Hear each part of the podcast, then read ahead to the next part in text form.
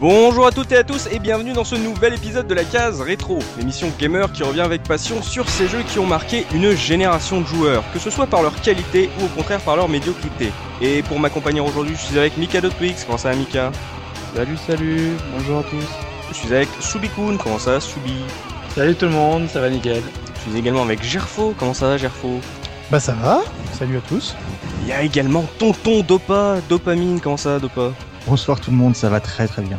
Et aujourd'hui, on accueille un invité exceptionnel avec Patrick Helio qui nous fait le plaisir de venir dans la case rétro. Salut Patrick. Salut à toute l'équipe, euh, bonjour. On est super content de te voir et je sais que depuis euh, une semaine, que dis-je, des mois, Mikado euh, trépigne d'impatience euh, à l'idée de faire cette émission. Bah, c'est sympa, puis moi bah, je, suis, je suis content de, de, de, de participer à cette émission. Hein. J'ai écouté plusieurs de, de vos précédentes émissions et je tiens à souligner euh, bah, les efforts que vous faites hein, pour parler de, de, Hmm. de, tous les grands jeux que vous avez parlé comme SRAM. Euh, voilà, il y a des, il y a, voilà, il y a certains, certaines de vos émissions qui m'ont particulièrement touché. Vous comprenez pourquoi? Parce que vous êtes vieux, messieurs. Enfin, c'est le petit jeune, il, il a pas connu. Ah, moi, je ne connais pas, je découvre, j'essaye de comprendre euh, ce qui a fait que euh, le jeu vidéo est devenu comme ça. Tu vois, je suis Mais le, quelle chance, quelle chance Il y a plein de choses à découvrir. Il y a toute une vie de Exactement. découverte qui, qui s'annonce. je suis le jeune candide. On va s'occuper de toi petit. Oh, euh, histoire de rappeler à nos auditeurs qui est Patrick Helio, parce que peut-être qu'il y en a quelques-uns, oui ou deux, là au fond, qui ne Non, savaient non, il y en a pas. pas. Il y en a pas. On va peut-être pas tout raconter non plus, hein, parce que c'est. c'est- Parce que c'est trop long. Parce que Patrick Helio, c'est le rédacteur en chef adjoint du journal des loisirs interactifs. Mais aussi, parce que c'est pas fini, c'est le responsable éditorial chez hitphone.fr qui couvre donc l'actu des plateformes iOS. Et aussi, vous pouvez l'avoir certainement entendu, chroniqueur sur Silence on joue, animé euh, par Erwan Cario tous les jeudis sur euh, libération.fr. Oh, Mais euh, quand est-ce que tu t'arrêtes, Patrick? Euh, bah, rarement en fait, hein, rarement, mais plein de sujets intéressants à traiter sur les différents euh, supports. Donc, euh, donc voilà, bah non, non, on continue et puis on s'éclate. Et puis c'est une industrie euh, tellement intéressante qu'il y a toujours des choses à dire et, et c'est passionnant. Voilà. Mais par contre, bémol, parce que dans un des derniers Silence on joue, euh, tu n'as pas trouvé, euh, pendant le blind test d'Erwan Cario, tu n'as pas trouvé le, le boot Master System japonaise Ah qui oui. est le générique de la case. On a- là, on avait eu une session infernale et puis il faut, il faut se rendre compte du stress qu'on a sur le plateau pendant cette minute culturelle. On appréhende toutes les semaines. Il y a toujours, euh, enfin, on est, voilà, on est tout moite, on a la sueur qui tombe, on est toujours très. voilà. Des fois, oui. tu prononces, vrai, Mais vous savez que moi, je m'en veux à chaque fois parce que on parle de rétro. Moi, je sais que ce sont des sujets qui me tiennent toujours à cœur. Mhm. Et euh, quand je loupe des trucs comme ça, à chaque fois, je me dis, mais c'est pas vrai, c'est pas possible. Il y a toujours des questions sur, euh, pareil, sur Monkey Island, des choses comme ça, où je loupe des fois le coche et je m'en veux parce que, voilà, c'est. Voilà, on, a toujours des, direct. on a des post-émissions des fois difficiles, mais bon, faut faire avec. On vit avec. Ça maintenant, dès qu'il entend Marmotte 19, il a le cœur qui s'accélère. Avec, avec bien sûr. Mais c'est toujours intéressant, c'est un challenge. euh, Et puis c'est bien, enfin, j'aime bien la formule de, voilà, de, des questions comme ça, et puis c'est sans pitié. Donc, euh, donc voilà, ça fait partie du jeu.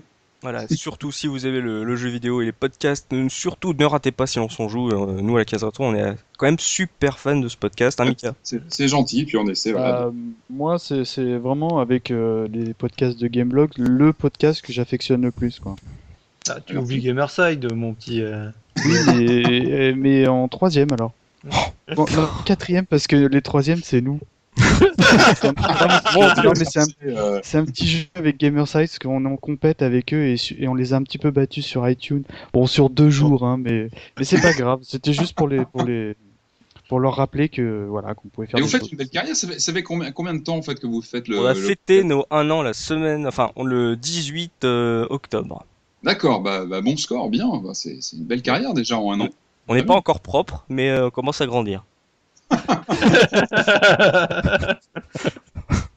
on va bientôt arrêter le sein et on va bientôt passer à Tu l'âge veux dire qu'on tu veux dire qu'on est petit et son sale. temps, hein, chaque chose en son temps. Chaque chose en son temps. Et comme vous avez pu l'entendre dans ce générique, on va évidemment parler de 007 et on va parler de GoldenEye, FPS développé euh, par Rareware et édité euh, par Nintendo. C'est sorti en 1997 sur Nintendo 64 et c'est évidemment l'adaptation du film éponyme sorti, lui, en 1995. Alors Mission s'attaque à ce titre emblématique, peut-être la meilleure adaptation de l'histoire, le meilleur jeu de Rare, peut-être le meilleur jeu de la N64, qui sait On va se poser ces questions durant l'émission.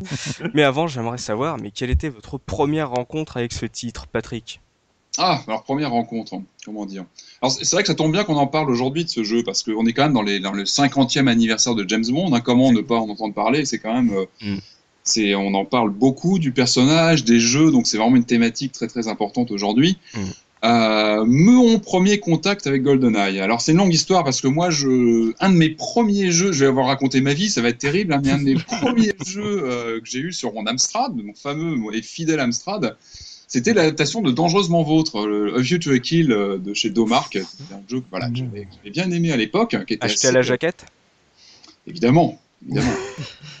Jaquette très très euh, typée années 80, ce qui fait ce qui donne notamment tout son sel aujourd'hui.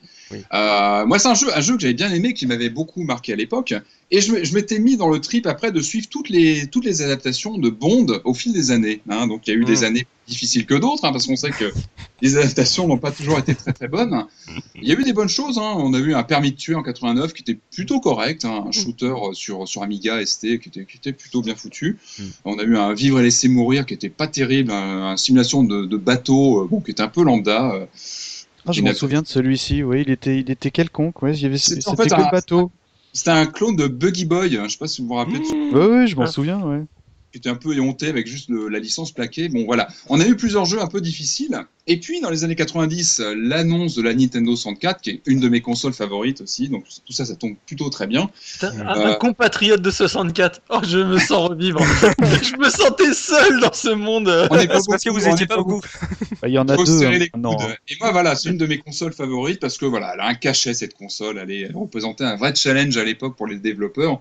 Et pareil, comme l'Amstrad, on a eu des- aussi des productions un peu, un peu ovni dessus. euh, voilà. Donc, la Nintendo 64 arrive. Évidemment, on a eu des premières vidéos dessus euh, d'un espèce de jeu qui s'appelait James Bond à l'époque. Je sais plus s'il était déjà estampillé GoldenEye. Non, c'était bon. Et- Je crois. Enfin, et tout ça, c'était à l'époque déjà en 95 du film. Alors, le film, pour moi, était un des plus mauvais de la série. GoldenEye, j'ai vraiment Ah, pas accroché. c'est- euh, je- Après, voilà, chacun a ses, son, son Oui. point de vue sur le film. Moi, j'étais vraiment pas fan du film à l'époque.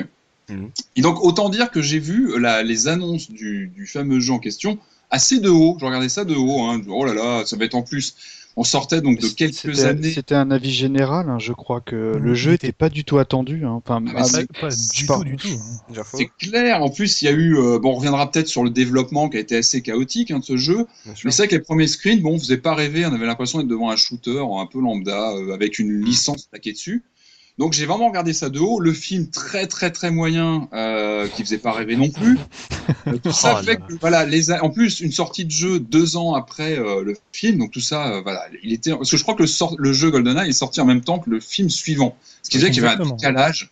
Voilà, enfin, on prenait ça vraiment de haut jusqu'au jour, jusqu'au jour moi je suis tombé dessus. Bah déjà la presse, hein, déjà la presse de l'époque, Mm. on commençait à voir tomber les, les previews, les reviews. On disait oh là là, ça, on en parle sur trois, quatre pages euh, Mm. avec des notes assez monstrueuses. Et là, oh là, attention, il se passe un truc. Bon, à l'époque, on n'avait pas Internet partout pour euh, commencer à voir les trailers, etc. Donc souvent, ce qui se passait, et j'ai entendu, euh, je vous ai entendu dans les précédents podcasts, hein, ce qui se passait, c'était qu'on rentrait dans une boutique et on voyait une borne de démo. Mm. Et moi, c'est ce qui s'est passé, c'est que j'ai vu tourner. euh, euh, j'ai vu tourner GoldenEye comme ça dans le vide, personne ne jouait, mais j'avais juste vu tourner la cinématique avec le fameux passage dans le, dans le viseur qui reprenait euh, évidemment l'intro mythique de, des Bondes. Oui. Euh, et puis le, le fameux générique qui tourne dans GoldenEye quand on le fait tourner, on le laisse tourner hein, avec les différents personnages qui sont présentés, on voyait Bond, etc. Euh, et là, euh, parce que aujourd'hui c'est très cubique, ça peut prêter à rire aujourd'hui, mais à l'époque en 97 c'était c'était du jamais vu quoi. Et puis euh, et puis j'avais dû le prendre en main une première fois comme ça dans une boutique et puis là bah, j'avais juste halluciné quoi. C'était un, un vrai vrai choc de voir un FPS d'une telle qualité sur une console de salon, c'était du jamais vu tout simplement, hein, sur une machine. euh, C'était du jamais vu à deux niveaux, à la fois parce qu'on avait pour la première fois un FPS euh, qui tapait sur console, c'était tout nouveau. Oui. Et puis moi, en tant que fan de la licence, c'était la première fois que je me disais, mince, ça y est, on a enfin un hit qui respecte l'univers de la licence Bond. Et tout ça, c'était nouveau. Voilà. Donc voilà, Mal- c'était mon premier contact. euh, Même si Ouais. c'était l'adaptation d'un film que t'as pas aimé. Exactement. mais qui, euh, on reviendra peut-être dessus. La grande force pour moi de ce jeu, c'est qu'il a complètement, euh, il a complètement dépassé le, le matériau même. Du... oh, je ne suis pas prêt. Ah, moi aussi, moi je le rejoins complètement hein, parce que euh, j'ai euh, ce qui m'avait mar... j'ai jamais revu ce film. Je l'avais vu au cinéma à l'époque et je- et j'ai euh, en tête la scène où euh, James plonge pour rattraper l'avion. Aïe, aïe, aïe. Bah, c'est. C'est l'intro. Euh, et, en, et, en- et je parle du film. Hein. Oui, Et en fait, tranquillement, à 90 degrés, il marche jusqu'à la cabine de pilotage et, euh, et puis il reprend les commandes, il, il met un coup de starter et ça repart. Et ça m'avait, tu sais, j'avais trouvé ça, mais ah, c'est bon, c'est bon, c'est James, machin, Pierce Brosnan, je trouvais qu'il avait la grande, grande, grande classe. Mhm. Mais euh, par contre, la scène, elle était quand même exagérée, quoi. Et, euh, et j'ai jamais revu le film. Ça se C'est trouve, vrai, je c'est reverrai aujourd'hui. hein. Roger Moore qui choure un, un parachute dans Moonraker, c'était euh, nettement plus. euh, Ouais, mais c'était mais autre chose, attention. c'était une autre époque et tout. C'était- Roger Moore, donc euh, Oui. ne touche pas Roger Moore en ma présence, s'il vous plaît. Mais voilà, on en reparlera du film. Toi, Soubi, ta, rapidement ta première rencontre avec GoldenEye 64. Alors moi c'est ça remonte donc à l'époque à l'époque où j'avais mon pote euh, qui était grand fan de, de PC Amstrad euh, etc Mhm. et il s'est acheté une, une Nintendo 64 euh, bien avant que moi j'ai la mienne. Ouais. Je me rappelle euh, déjà quand je suis allé chez lui qu'il venait de l'acheter il s'était acheté euh, Super Mario 64 normal j'avais ju- j'avais jubilé dessus je m'étais dit putain c'est pas possible faut, faut que je m'achète cette console ça va être un truc énorme et je me rappelle bah du coup à l'époque euh, comme moi je l'ai pas acheté tout de suite on se regardait les vidéos, tu sais, des, parce que pareil, il y avait toujours des cassettes dans les magazines comme à, à l'époque de la Super. Les- Je sais plus quel magazine faisait des cassettes de, de promo. Et je me rappelle tomber, bah, à un moment, il présente euh, GoldenEye. Et je me rappelle bah, avoir finalement euh, justement une réaction un peu. je- quand je l'ai vu, je me suis dit, putain, ce FPS, ça a l'air pas génial, justement. euh, bah, dans l'univers de, de James Bond, je sais pas trop ce que ça va donner. Euh, moi, au niveau justement graphisme, euh, bah, le, le côté cubique, j'ai toujours eu un gros problème avec la gueule des persos. Mais Mm. dès l'époque, hein, dès l'époque, j'avais, euh, les- dès, ouais, voilà, dès l'époque, je les voyais, je faisais mais putain, mais ces gueules de parpaing, c'est violent quand même. mais donc, je pars vraiment avec des très mauvaises a priori sur la vidéo que j'avais vue. Je me dis ouais bon, de toute façon, celui-là, il m'intéressera jamais. Et mon pote finit quand même par l'acheter GoldenEye parce que lui, il en entend dire que, que c'est un gros hit. A Je me rappelle retourner chez lui. N64 aussi. hein. Je me, je me rappelle euh, retourner chez lui, il a GoldenEye, et on, on- on se lance une partie, et là je me dis, ok d'accord, Bon, c'est fini là, maintenant la 64 je la prends, et, et donc peu de temps après je me suis enfin acheté la 64 avec bah, Mario et GoldenEye quoi. C'était Parce que deux oui, il faut aussi rappeler un truc, c'est que Ouais, quand on prenait la, la manette en main, c'était un des premiers jeux qui exploitait vraiment l'analogique complètement dans son gameplay. Et Oui, ça, c'était aussi un vrai choc à ce niveau-là. Pour un FPS console, d'utiliser autant le pour viser, etc. On était à fond dans l'analogique et c'était nouveau. Ouais, et comme tu disais Patrick, c'est pour moi le premier vrai FPS sur console que j'ai eu, parce Ouais. qu'avant bah, les FPS j'en avais fait pas mal sur PC, hein, un certain nombre, Mm. et c'est pour ça aussi que j'avais, euh, bah, j'aurais presque envie de dire le, le, le côté un peu élitiste du PCiste, tu sais, qui disait ouais non mais bon un FPS sur console, euh, laisse tomber, euh, Ouais. ça, ça vaudra jamais le coup, et tu sais, tu prends la manette en main, rien que d'avoir la gâchette Z derrière, avec Eh le oui. joystick, etc., pour faire le tir, enfin, tu t'es dit, et moi je me suis dit, ça y est, on peut enfin faire du FPS sur console, et en plus, c'est un FPS intelligent et pas, un, un- pas uniquement un FPS, un FPS, je vais pas y arriver, bourrin quoi. Ah non, c'est clair, loin de là, bien sûr. Mhm. bien sûr. Et vous, tonton Dopa, première rencontre avec GoldenEye? Alors GoldenEye, moi, en fait, euh, bah, de toute façon, je l'ai eu quasiment comme tous les autres jeux à l'époque. C'était encore un- à l'époque du MicroKids. Hein. Ah oui, ah oui. Ça, voilà. Rappelons-le encore une fois. Non, mais je- on va rappeler que Dopa, voilà, Dopa, je- jeune, jeune et fringant euh, joueur, se faisait fournir par MicroKids, C'est la classe. testeur. Alors, dopa- alors, Alors, dopamine. Moi, ça fait partie. En fait, je me suis, je me suis, arrête ça. Non, non, je me suis rendu compte que euh, ça faisait partie d'une catégorie de jeux que maintenant je vais appeler les jeux police. Euh, L'autre jeu qui faisait partie de cette catégorie-là, c'était Bomberman, c'est-à-dire que c'est les jeux avec, le, avec lesquels tu faisais tellement de bruit quand tu étais avec des potes que les voisins voulaient appeler les flics. moi, et moi, donc GoldenEye, en fait, pour moi, ça me rappelle les parties avec mes potes avec lesquels avant on jouait à Street sur la, la SNES. Et, euh, et on était à 4 en écran splitté, donc euh, j'avais un pote qui avait une grande télé, un truc énorme, et on était euh, comme des fous à, GoldenEye à jouer au multi. On y reviendra certainement plus tard. Mais moi, mon premier contact euh, avec GoldenEye, enfin la, chose la plus marquante à propos de ce jeu, c'est ce multi qui fait partie des choses exceptionnelles de, du jeu, surtout que on, le verra peut-être plus tard, c'est un, un multi qu'on a failli pas avoir en fait. Gerfo, toi. Alors, Gerfo, je, je vais, je vais devenir sérieux d'un seul coup. Euh, J'ai cru que t'allais enchaîner avec Soubi. Je pensais que la transition était toute faite, mais je t'ai vu Non, venir non, à non, 12 non. km là. Voilà, Gerfo, euh, tu es l'expert euh, RPG et PC de la case rétro. Oui. Alors, euh, je ne comprends pas comment tu peux avoir eu une première expérience sur un FPS console. Est-ce que tu peux m'expliquer cette première rencontre avec GoldenEye? C'était par, alors- par erreur, rassure-moi. Voilà, ça, non seulement c'est par erreur, mais en plus il va falloir que j'aille contredire Patrick Helio. Donc là, je sais pas comment je vais réussir à justifier ma place dans cette équipe. Bonne chance, vas-y. voilà, donc je commence. Bah, bon, moi, euh, GoldenEye, ça a été mon premier, mon premier James Bond au cinéma.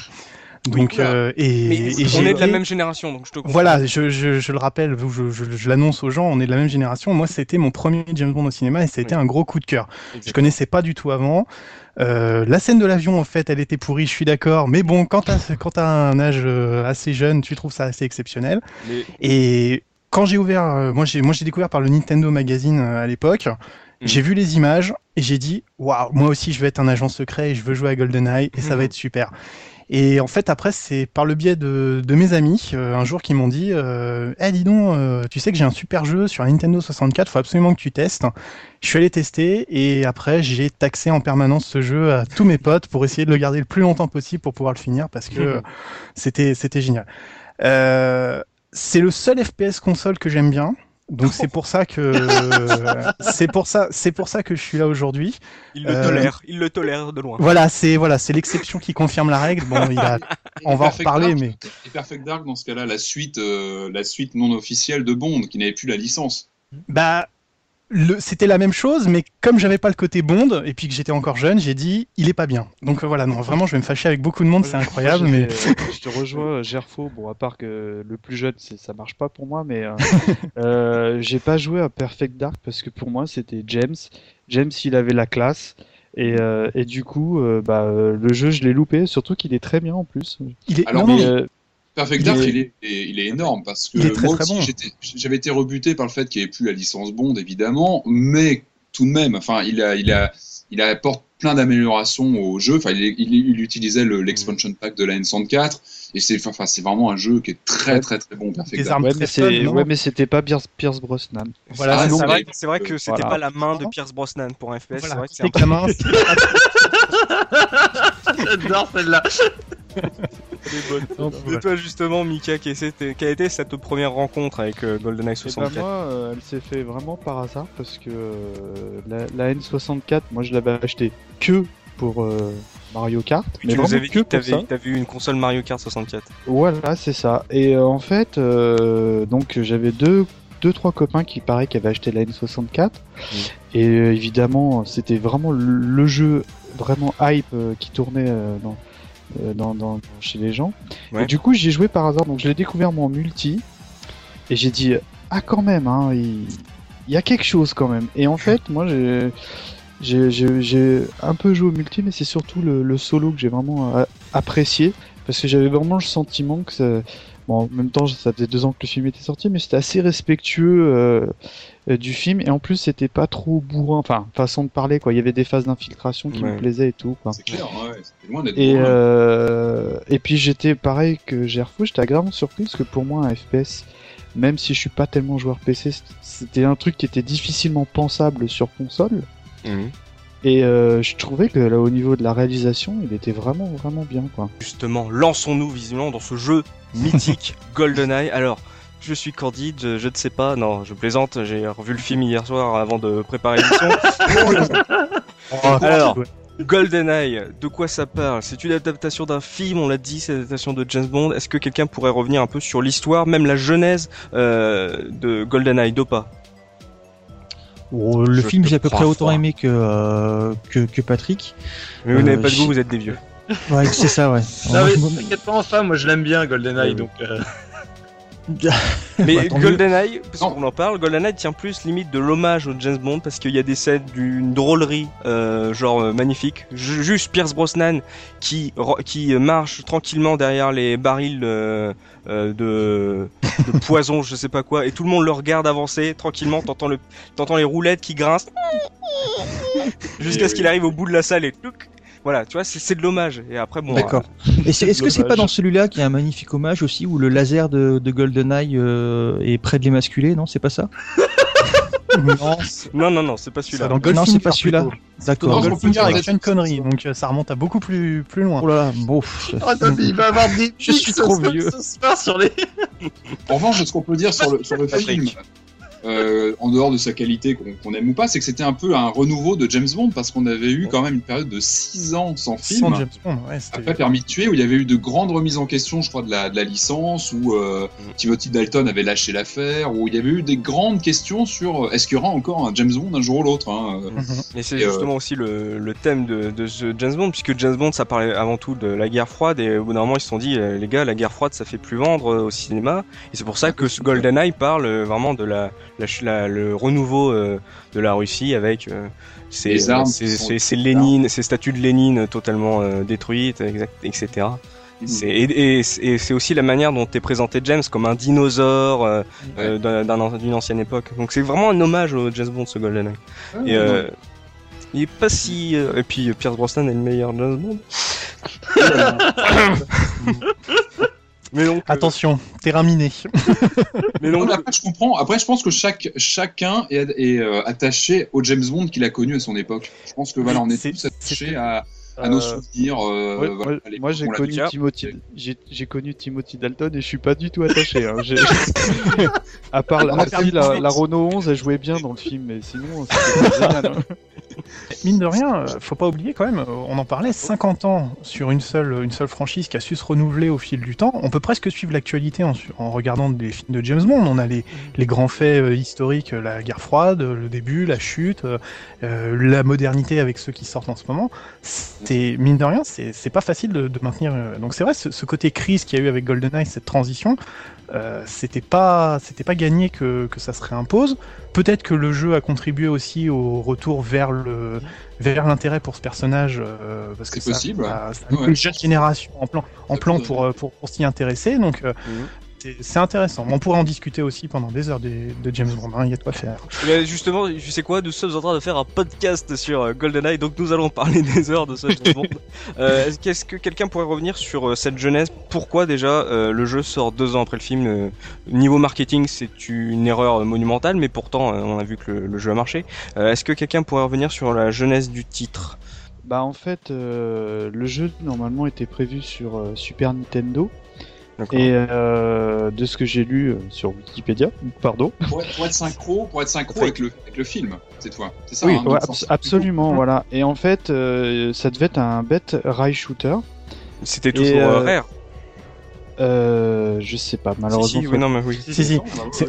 Juste après, juste après le succès de Killer Instinct, en fait, ils sont partis avec cette idée de faire un, un, un, jeu de, un jeu de tir qui pourrait, voilà, sortir en même temps que le film, qui Mhm. serait une adaptation.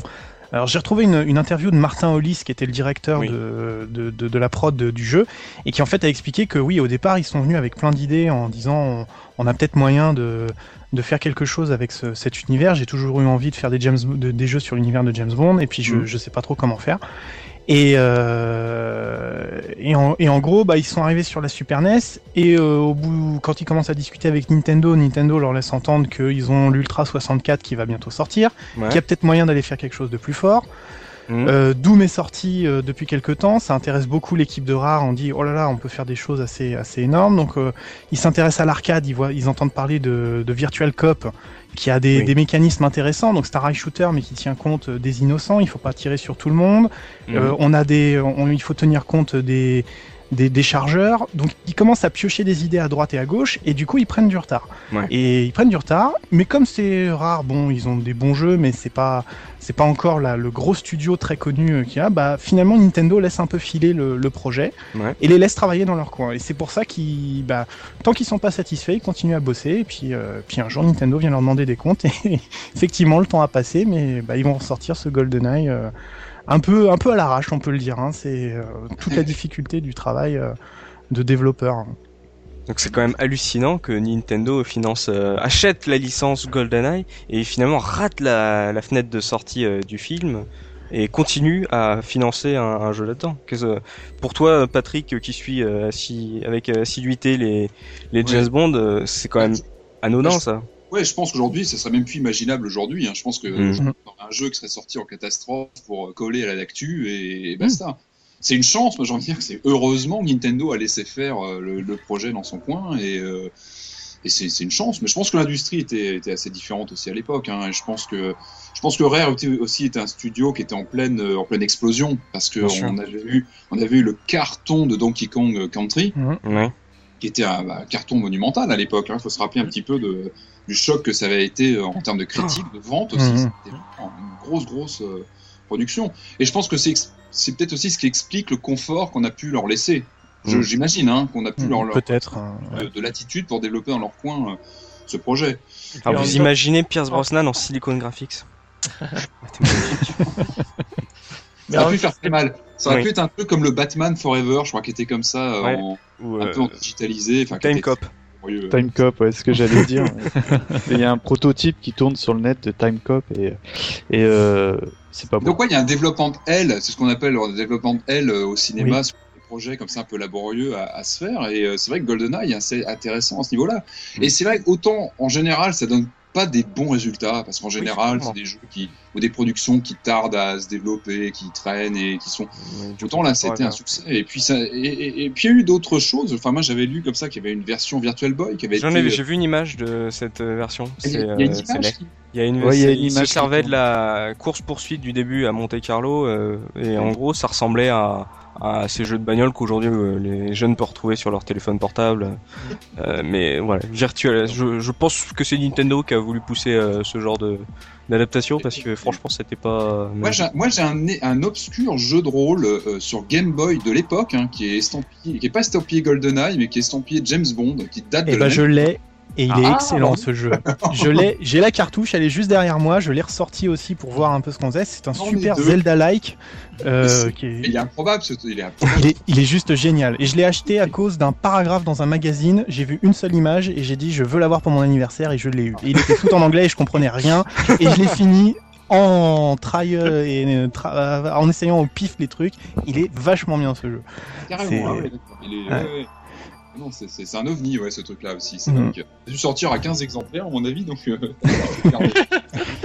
Toi, Subi, qui, comme moi, a plutôt bien aimé euh, le, le film GoldenEye, euh, quand tu te replonges dans un- une adaptation vidéoludique euh, comme celle-là, est-ce que pour toi, le- l'histoire du jeu était fidèle euh, au film? Est-ce que pour toi, c'était vraiment, tu te retrouvais dans le film? Alors, euh, pour tout dire, en fait, moi, le film, je l'ai même vu après avoir joué le jeu, au, au jeu, du coup. Je l'avais pas vu à l'époque. Et en fait, c'est le jeu qui m'a donné euh, envie de voir le film. Et c'est peut-être aussi pour ça que moi, je, euh, on va dire, j'ai un affect assez particulier avec le film Hmm. et que je l'apprécie. C'est justement parce que je l'ai vu après le, le jeu. En fait, c'est, et- une adaptation du jeu, en fait. hein. Ils ont adapté le, le film à Mais c'est vrai qu'en fait, quand on y repense aux dates, il est sorti deux ans après le- la sortie du film. Mais pour les jeunes comme moi, moi, par exemple, j'ai découvert en cassette et euh, ça colle à peu près, euh, ou à la Oui. télé, ça colle à peu près à l'époque de la sortie du jeu. Mais Donc c'est- euh, finalement, on était dedans encore. C'est moi quand mon pote il l'a- il l'avait eu, on se posait des questions à un moment parce qu'il y avait certaines missions on était bloqués et la cassette venait euh, quasiment de sortir ou en tout cas peu de Mm. temps avant. Et on se disait putain allez on va aller s'acheter la cassette pour pouvoir euh, voir si jamais il y aurait pas un truc qui, euh, qui nous aurait échappé Ah, que- on aurait un détail dans le film ou autre. Tu sais c'est- c'est con mais quand t'es t'es ado c'est Et, et moi, non, mais moi, les amis, j'avais connu ça sur Indiana Jones 3 à l'époque. Hein. Et puis on avait le jeu d'aventure de LucasArts, et c'est pareil, on allait voir le, le film, c'est des parenthèses, mais euh, c'est un peu le même genre d'interaction euh, entre le film et le jeu. Et donc pour en revenir donc euh, à l'adaptation, en fait, euh, comme j'avais fait le, le jeu avant, je me rappelle avoir vraiment tripé et maintenant c'est toujours le cas à chaque fois que je regarde GoldenEye, c'est qu'en fait euh, tout le jeu ne suit pas forcément exactement l'histoire, mais il y a une, le début du jeu est très similaire au film et la fin du jeu est très similaire au film. Et donc tout le début, dans les premières missions, si tu connais vraiment j'ai envie de dire par cœur le level design et que tu vois le film, à travers tous les plans du film, en fait, tu revois le level design complet des. Surtout euh, là où ça a plus marqué, c'est sur le, le stage 2 Facility. Où tu as le passage justement où tu commences, où tu es dans le, les, les canalisations euh, avant Oui, d'arriver juste au-dessus ouais. des toilettes. Toute la scène où il descend les escaliers, où du coup tu as une porte derrière, t'as, il, Mhm. il va Et se endroit. Toutes ces salles sont dans le, le level design du, Ouais. euh, de ce, Je crois de que la, légende, la légende voulait que les développeurs soient allés sur les lieux du tournage, Tout à fait. C'est ce que j'allais dire, c'est- le gros travail en fait finalement, euh, tout ce que tout ce dont peut rêver un fan, c'est qu'en fait les, les développeurs se sont vraiment euh, attachés à retranscrire le film et en faire un peu plus, c'est-à-dire à, à ajouter quelques points de décor pour euh, pour faire pour pas simplement être une bête adaptation, mais voilà, on peut reconnaître euh, la porte, c'est la même couleur, les uniformes c'est la même couleur, euh, Mm. il passe par le même type de couloir en L à un endroit et c'est pas seulement pour le niveau 2, c'est vrai que ça, ça marque beaucoup dans le niveau 2, mais euh, la plupart des niveaux sont d'une vraie représentation de ce qu'on voit dans le film. C'est pour moi la grande force de GoldenEye, c'est que Tout non à fait. il respecte le film à la lettre, on peut dire qu'il Ouais. est très respectueux, Ouais. il va beaucoup plus loin. On sent Ouais. qu'il y a, une, il y a un affect pour la, pour la franchise Bond, parce qu'on on voit qu'il y a des citations de personnages d'autres films, euh, il y a dans les personnages accessibles en multijoueur, il y a des niveaux qui reprennent, par exemple le Moonraker, il y a, il y a un niveau euh, Aztec, je crois, qui reprend complètement tout le trip Moonraker. Mhm. Enfin, c'est, il est bardé de clins d'œil euh, bah, qui, font plaisir aux fans, tout bêtement, euh, où on sent Parce que c'est un jeu de fan. Voilà, il y a, y a une Oui. volonté d'aller plus loin que la simple adaptation de GoldenEye. C'est ça aussi qui fait la force de ce titre, je pense, de, de- voilà, d'aller plus loin encore que la simple adaptation. C'est clair quand tu euh, GoldenEye, c'était pour moi un, un- un évident qu'on devait qu'on devait traiter ce jeu-là parce que tu sens tellement que ce jeu a été fait avec amour Ouais. que et, et respect. Enfin vraiment les mecs ils ont dit ok on Les on- Anglais, on veut hein. se faire plaisir, on, on veut que le jeu il soit vraiment que les jeux, qui marque. Enfin, en tout cas c'est mon sentiment. Et euh, dans l'univers rétro c'est vraiment un, jeu vraiment important. Ouais. Et euh, je vous parlais du, du deuxième niveau. Moi, c'est vrai que ça m'avait marqué parce que, euh, bah, pareil, tu débouches sur, sur, euh, tu ouvres la grille d'aération, t'as le soldat qui est sur les toilettes et tout. C'est des trucs qui, qui, qui marquent quoi, tout ça. Et euh, On a des vraies Et, sensations quand on, on joue à ce ouais, jeu. voilà, c'est ça. T'as des sensations. peu, euh, pour avoir écumé tous les jeux euh, autour de la licence, il y en a très très peu, voire aucun autre, où on se sent, enfin, on se sent dans la peau du personnage. On Mhm. commence à réfléchir comme peut réfléchir Bond, enfin toute proportion gardée évidemment, mais Bien sûr. et on, on rentre vraiment dans la peau du personnage. Ça, Et, et ça, il y, en a peu hein, qui ont Et réussi à puis, faire ça. et puis ce qui était euh, ce qui était énorme, moi je trouvais à cette époque, parlait pas encore d'open world ou quoi, parce que c'était pas du tout le cas, mais t'avais vraiment un sentiment de, de liberté Ouais, ou ouais. que où, où t'avais pas le bon c'était quand même Il n'y a pas de mur invisible. C'est qu'en fait, ça vient même du, du gameplay en lui-même. De la création Du- du jeu, limite. Ouais, du, euh, cette sensation, c'est parce qu'en fait, la, toute la force de GoldenEye, alors on- là on parle vraiment du mode solo, c'est Mm. qu'en fait, donc Oui. tu vas avoir euh, en gros 18 missions différentes au début, plus deux bonus quand tu remplis certaines conditions. Et en fait, donc chaque mission, quand tu vas la lancer, tu vas avoir trois niveaux de difficulté. Et les niveaux de difficulté, déjà, c'est pas juste, euh, en gros, on a augmenté la force des ennemis et Ouais. on en a mis plus dans, dans le niveau. Tu découvres, quand tu lances la première mission de GoldenEye, que ta mission, c'est pas uniquement de canarder tout le monde et d'aller euh, d'un point A à un point B, mais que tu as vraiment des objectifs précis à réaliser. Hmm. Et c'est, je pense, déjà un des facteurs qui fait que tu te sens vraiment dans la peau de justement de James Bond, parce que ça va être euh, balancer un, un modem sur tel euh, tel écran pour capter des données, euh, aller choper telle personne pour l'emmener sur tel autre ordinateur pour qu'elle récupère également les données. Si jamais tu l'as tu l'as tué en, en chemin, bah du coup tu tu vas échouer. Mm. Euh, trouver la clé de tel coffre pour aller euh, récupérer euh, justement le pareil euh, des dossiers dans, dans un Enfin, il y a tous ces éléments de, de mission qui sont des fois assez complexes, hein, qui sont pas juste euh, en gros tu trouves le mec dans la salle euh, qui va t'ouvrir la, la porte juste à côté. Ouais. Et du coup ces missions, bah, plus tu augmentes en niveau de difficulté, plus tu en as à en faire. Mais par Et contre les, toutes ces missions euh, bonus, j'ai envie de dire, quand tu vas dans les modes de difficulté euh, euh, élevés, elles sont quand même présentes dans les niveaux les plus faibles. Le, tout le level design ne pas, change ouais. pas. Et ce qui fait que c'est ça qui te donne l'association d'être dans un, comme a dit Mika tout à l'heure, un open world, parce que bah, du coup tu peux aller dans toute une zone, tu es en niveau de difficulté facile comme souvent commençait le jeu, tu pouvais aller dans toute une zone du jeu où tu savais pas ce que, à quoi ça servait, et tu découvrais sa vraie utilité quand tu augmentais les niveaux de difficulté, tu voyais ah oui bah du coup je vais là parce que je récupère tel truc pour aller à l'autre point et pour Bien euh, mettre. euh, Et puis, et Mais puis je crois qu'on pouvait, et je crois que dans la, plus- la plupart des cas, on pouvait faire les, les objectifs dans l'ordre qu'on voulait, il me semble, dans la plupart des cas. On pouvait Ouais. un petit peu À- aborder à part- On à peut part aborder pour des niveau un peu de la objectifs. façon qu'on voulait. euh, c'est ça aussi, ça- cette sensation de monde ouvert venait de là aussi. C'est de la pression de pouvoir euh, attaquer un endroit d'une façon ou d'une autre, un peu comme on voulait. euh, et ça, c'est très fort.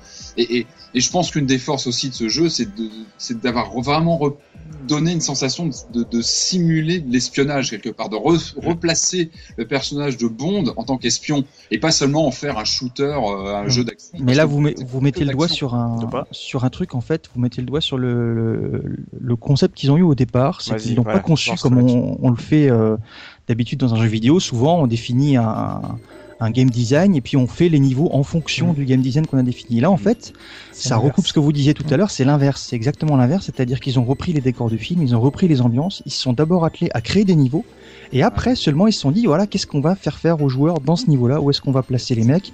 Ce n'est qu'après, c'est un truc un petit peu, euh, aujourd'hui, c'est- marché sur la tête, c'est un truc qui est complètement à l'envers.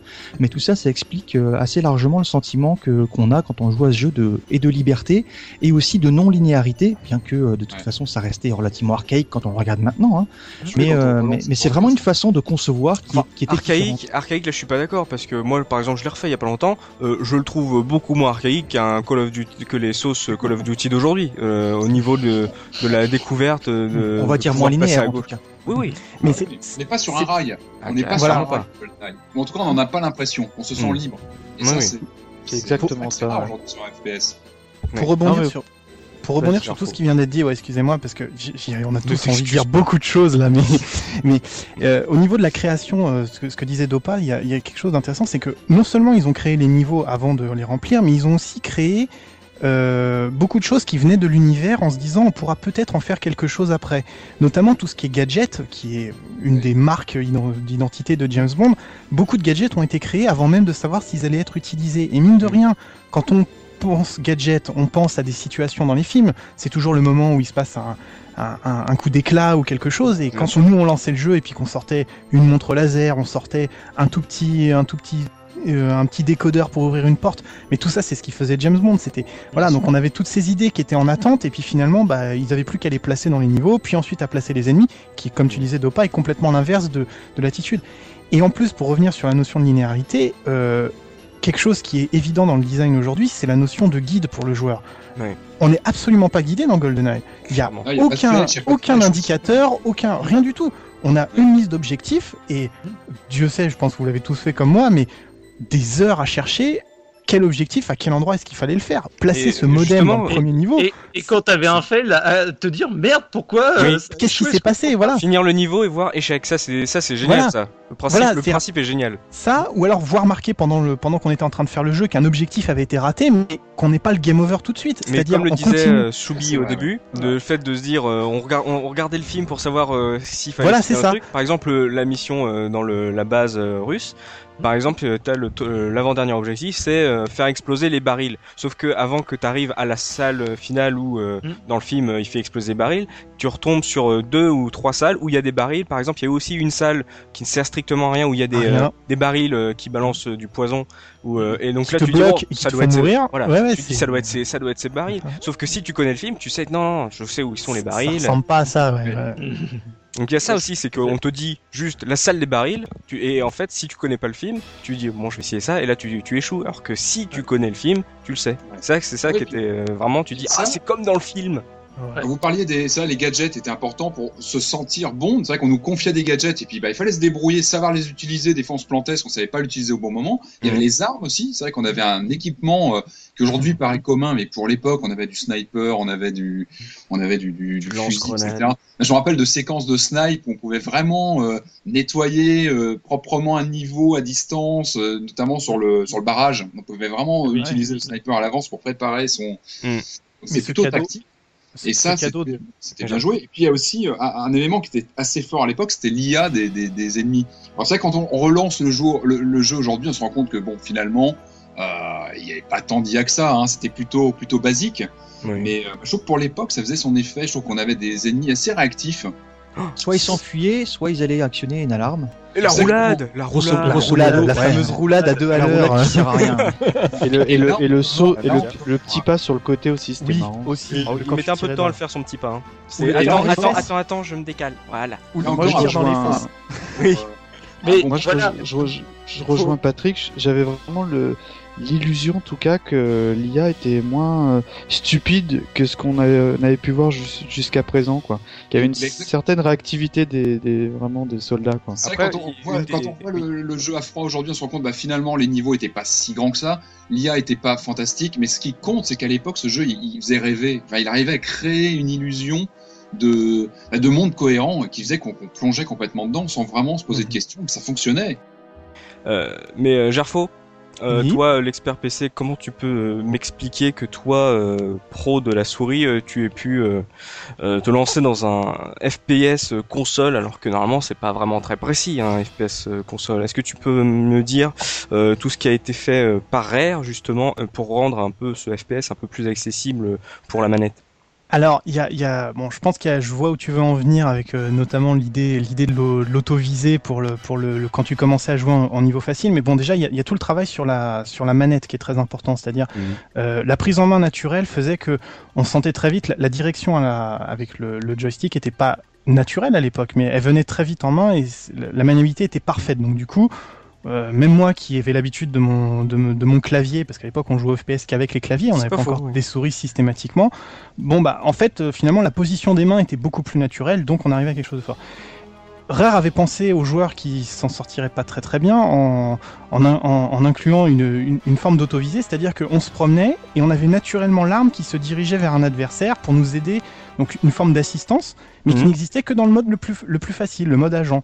Et dès qu'on commençait à vouloir jouer en, en secret agent, le, le mode normal ou 0-0 agent, cette, cette aide disparaissait. Donc on était obligé de se faire la main euh, un petit peu pour pouvoir arriver à faire quelque chose de, de potable. Ça, Là, là aussi, c'était vachement en avance. Hein. voilà, c'est ça. C'est, on, on prend le joueur par la main pour qu'il commence, mais on, lui- on lui donne aussi derrière de quoi se, y avait- sortir, s'extraire de ça. Quoi. Très très belle courbe d'apprentissage en GoldenEye aussi. Ouais. Ah, je Mm. C'est vraiment ce qui faisait encore un autre élément qui a fait sa force, c'est ça, c'est le.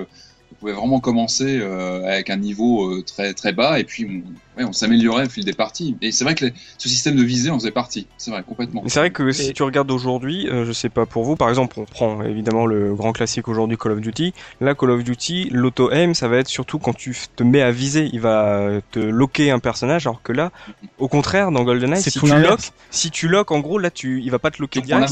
c'est- si tu es proche d'un ennemi, là, il va Oui. automatiquement se mettre. Ah, c'est si l'effet inverse, c'est très déstabilisant en fait. Si tu. Bah, ça vient, ça vient de l'héritage de, de Virtua Cop finalement, parce que que- Mhm. dès qu'on appuyait sur la touche R de la manette de la Nintendo 64, on- la petite cible apparaissait, on pouvait plus bouger. Par contre, quand on bougeait le stick, c'était la cible qui bougeait. Mhm. Et là, on se retrouvait Et comme un rail shooter. Et là, il fallait viser là où on voulait, et puis on mettait. En plus, avec la localisation des dégâts, du coup, on se prenait, on se prenait bien, bien au jeu parce qu'on avait envie. Quand on avait le temps, on, on se mettait à viser un peu partout. Donc c'est, c'est, enfin, c'est purement le design, la, mise en main de la manette dans le joueur et la facilité avec laquelle on lui donne les outils, c'est ce qui fait tout le plaisir.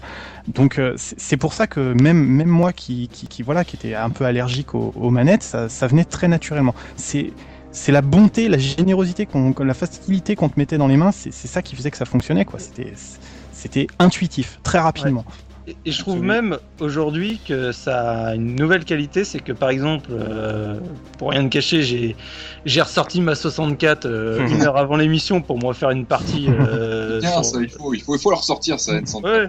Et du coup, j'avais quand même une appréhension parce que c'est vrai que maintenant le, R- enfin, le, le FPS sur console a tellement évolué, justement, comme on disait, avec les deux sticks, etc. T'as toute une, une manière de, de gérer qui s'est conventionnée maintenant. Ouais, tous les FPS utilisent quasiment la même, euh, la même manière de faire. Et à l'époque, c'était pas le cas. Et justement, t'avais pas de deuxième euh, stick. Et donc, j'avais un peu peur de me replonger là-dedans et de me dire, purée, ça se trouve, je vais. À l'époque, je maîtrisais tout. Mhm. Maintenant, je vais rien réussir à faire. Et finalement, cette auto-visée m'a permis de me reprendre un plaisir fou parce que je me disais, ok, j'arrive pas à viser de manière euh, comme à l'époque Nickel Ouais. Mais c'est pas grave, ça m'empêche pas de jouer parce que bah du coup je passe, j'arrive à flinguer quand même les mecs euh, sans, sans lutter et du coup je peux finir la mission tranquillement, prendre mon petit plaisir, etc. Et du coup je trouve que finalement aujourd'hui ça lui redonne une, une qualité qui- qu'il avait déjà à l'époque, mais ça en rajoute euh, Hmm. une, Ouais, une c'est- supplémentaire quoi. Il y avait deux configurations de manette, non? T'avais Euh, deux configurations plus de que ça, manette, je crois. deux, deux façons de jouer. Peut-être même plus que ça, je crois. Il y avait, euh, il y avait dans, le- ouais, dans les options de la montre la possibilité de jouer, euh, de jouer en fait en répartissant les boutons à, à sa convenance. Je, je me demande même, alors je sais pas si je confonds pas avec Turok, s'il n'y avait pas une possibilité de jouer à la croix. Euh, Je je sais pas, plus. non. Non, je, Non, je mais ressens il y a- peut-être dans Turok alors, mais. Il euh, y, a, il y a la possibilité de jouer avec deux manettes. Hein? Dans, dans Golden Eyes, il y a, il y a. Si tu branches, tu peux. euh, Dans les paramètres, je crois que c'est dans des paramètres secrets ou quelque chose comme ça. Je suis pas Mhm. sûr. Mais tu as la possibilité de jouer euh, avec deux manettes, donc en fait, tu as les deux sticks qui servent. Je Waouh. m'en rappelle pas du tout ça. Ah bah dis non donc. plus, mais ça c'est peut-être quand J'avais t'as bu euh, non la bière que t'as suggéré tout à l'heure. non, je- non, non, non, j'ai vu ça très récemment euh, sur internet, machin. Un mec qui a, qui a, du coup qui a fait un- une customisation euh, euh, avec les deux manettes, ça fait un, un pavé monstrueux, mais du coup tu peux Mais jouer à GoldenEye, c'est dans les paramètres, ouais, ouais. Et dans ce cas-là, on a une gestion ouais, du regard et des mouvements, comme un- sur un double stick euh, actuel. Euh, bah j'imagine, ouais. Ouais, mais c'est- pratique, c'est le PS Move avant- l'heure. Donc les mecs avaient un peu prévu avec euh, 15 ans d'avance, quoi, le, le gameplay. le quand même, hein C'est impressionnant. C'est ouais. Je voulais juste revenir aussi sur un truc qui est assez rigolo avec euh, bah, cette euh, aide, euh, cette assistance, c'est que ça servait beaucoup et ça facilitait grandement, mais il y avait des moments où c'était assez rigolo parce que ça faisait finalement un effet inverse, c'est que bah du coup le, la visée automatique se cadrait quasiment tout le temps sur le buste du, euh, Ouais. du personnage parce qu'on t'aidait mais on te faisait pas faire des headshots à la, à la chaîne. Mais par contre, donc là où tu pouvais avoir un problème, c'est quand t'avais le mec qui se planquait derrière, bah, par exemple, euh, une caisse, et du coup Ouais. ça avait tendance à viser le buste, voire un peu plus bas que le buste, et du coup tu voyais ta visée automatique qui tirait dans le Dans la caisse. euh, dans la caisse. Alors toi, tu, tu voulais tirer juste au-dessus, et il y avait des fois t'es là, tu fais mais euh, t'étais obligé de reviser limite. avec Mais c'est exactement l'équilibre, c'est exactement l'équilibre de la progression naturelle. C'est-à-dire au début t'en as besoin et très vite ça, tu t'en veux plus et tu t'en passes et tu voilà c'est c'est la, la courbe de progression parfaite. c'est Mais je trouvais ça rigolo quoi, de- des fois d'être, tu te dis merde, mais je tire dans une caisse et j'en ai rien à foutre de la caisse. C'est vraiment le mec au-dessus et tu le gars il te canarde et toi tu tires désespérément dans une caisse quoi. latence, une, une petite latence, je trouve, quand on y rejoue aujourd'hui, je trouve qu'il il est un peu lent. Enfin, je trouve qu'il y a, il y a une- un petit manque de réactivité lors des gunfights ou des choses comme ça qu'on n'a pas du tout, en revanche, sur le Perfect Dark. Parce qu'on Mhm. met Perfect Dark sur N64 aujourd'hui, le jeu est beaucoup plus réactif, beaucoup plus speed. Ouais. Et je pense, voilà, il y a eu des, des changements aussi à ce niveau-là. En quelques années, je trouve que Rare avait vachement avancé. Mais, euh, mais non, GoldenEye, il y a encore aujourd'hui, euh, il fait pas honte du tout, au contraire. Mais en fait, une de, pour- ces, de ces chances, je sais pas pour vous, enfin je pense que Gerfo sera mon avis, c'est que bon, il est sorti euh, deux ans après le film, mais il était quand même, il tenait le haut de la baraque euh, pour les FPS, et sa chance aussi, c'est qu'il est sorti un an avant Half-Life, qui là Oui. a, a posé euh, de nouvelles normes en termes de qualité de, Narration. En fait, de En FPS. fait, c'est exactement ça. Il est arrivé euh, après la grosse vague, euh, première grosse vague de FPS sur PC, donc Les Doom-like. tous écumé, les Doom-like et les Quake-like. Quake est sorti en 1996. Euh, Si Ouais. on remonte un peu, donc on a Doom, les Final Doom, mais tous se ressemblaient, c'est-à-dire on avait Oui, Duke Nukem. Voilà, ils étaient un peu mieux, mais c'était toujours sur un modèle de sprite tournant euh, qui était pas très très, qui commençait à vieillir. Euh, GoldenEye arrive avec des, des, des animations fines, des animations multiples pour les pour les ennemis qui réagissent pas tout le temps de la même manière. Voilà, qu'il- effectivement, faisait- sorti après Half-Life, il aurait fait ridicule parce que, euh, enfin, peut-être pas ridicule, mais il aurait Non, fait. ça, ça aurait nourri encore le fait de dire que un FPS sur console c'est forcément moins bien. Bien S'il sûr. était sorti là, après. là, on sait qu'il y avait, des, il y avait des joueurs PC qui regardaient GoldenEye de près. Ça, Oui, voilà. c'est- exactement mon gars. C'était exactement mon Bah, gars. et puis, et puis euh, moi, pour moi, j'avais beaucoup aimé. J'ai j'ai jamais été un grand grand fan des FPS. Le seul jeu que vraiment j'avais adoré à l'époque, c'était euh, Duke Nukem 3D. Ah ouais, Et, évidemment. et, et je trouvais que, que GoldenEye, c'était l'antithèse. Tu sais, c'était Oui, tout euh, le Duke, il était badass et tout, mais ça fonctionnait bien. C'était vraiment, euh, ouais, voilà, Vache. avec, avec Oh, les cochons où il y avait écrit l'art et tout. Enfin bref. Et, et, et, et Check, GoldenEye, c'était, James, tu vois, c'était, il était Plus fin. classe et- déjà, plus classe que Duke Nukem quand même. Ouais, lé- légèrement quoi. Et, En même et- temps, c'est pas puis- trop difficile. Et puis surtout, euh, moi j'avais vraiment, euh, tu parlais des snipes et tout, moi c'est vraiment ce que j'affectionne dans ce type de jeu. Et du coup, ça, me- enfin moi en tout cas, j'avais plus l'impression de jouer un, un peu à un jeu d'infiltration qu'un jeu euh, entre guillemets bêtement bourrin sur des rails quoi. Tu vois Bien sûr. Mais c'est ce qui manque aujourd'hui, et c'est ce qui manque depuis, je pense, à l'univers Ah, Bond mais- en vidéo, c'est qu'on ne fait plus d'infiltration avec Bond, c'est qu'on le réduit à, à du shoot, à de l'action. Et pour moi, Bond, Ah. c'est ça, l'ADN de l'univers Bond, c'est c'est justement GoldenEye, c'est utiliser des gadgets, faire de l'espionnage, euh, écouter des personnages, euh, brancher des décrypteurs. Des... C'est ça Bond. Et on l'a. J'en déduis que tu aimes beaucoup moins euh, Daniel Craig alors. Pardon? J'en déduis que tu aimes beaucoup moins euh, les, les derniers avec Daniel Craig parce que là pour le coup c'est beaucoup plus de la défonce et, et Ça dé- tu- Ah bah, je suis pas d'accord, hein. Cinéma ou jeu? Cinéma justement. Ah non, moi je trouve que justement dans Casino Royale, il y a des, il y a des scènes, il y a des scènes justement d'intensité dramatique. Euh, On parle du, bah, du- de la partie de cartes par exemple, Ouais. où là on retrouve les fondamentaux du personnage avec euh, justement L'adaptation poker-like. Ouais, de- de- euh, entre les personnages et ça c'est vraiment dans l'ADN du personnage je trouve. Oui, mais euh, Dopa a, a mis le doigt dessus, c'est que en gros, euh, faudra attendre Skyfall pour voir euh, Q et donc les gadgets dans cette nouvelle trilogie. C'est que forcément les adaptations vont pas trop euh, se pencher du côté des gadgets et de l'infiltration quand Euh, Voilà. C'est l'adaptation qui est un Call of Duty avec un avec un, une skin, une jaquette euh, James Bond. C'est c'est une catastrophe quoi. Enfin, Mais- c'est- enfin, Ouais, moi je voulais juste revenir justement par rapport euh, au, au gadget. Euh, moi j'y ai repensé euh, à un gadget qui me faisait beaucoup rigoler. Il y a la mission quand on est dans le bunker, la deuxième, où on est enfermé avec Natalia. Il y a, je pense qu'il y a eu beaucoup de personnes qui se sont retrouvées dans cette mission complètement bloquées au début. Oui. Parce que bah du coup tu t'es dans la salle, tu peux rien faire, t'as pas une arme. Et en fait, faut que tu ailles dans ton menu pour que tu vois que t'as la ta montre c'est qui est magnétique et qui permet d'attraper la clé qui est sur le sur le mur justement en face de toi. Et je trouvais ça génial justement à l'époque.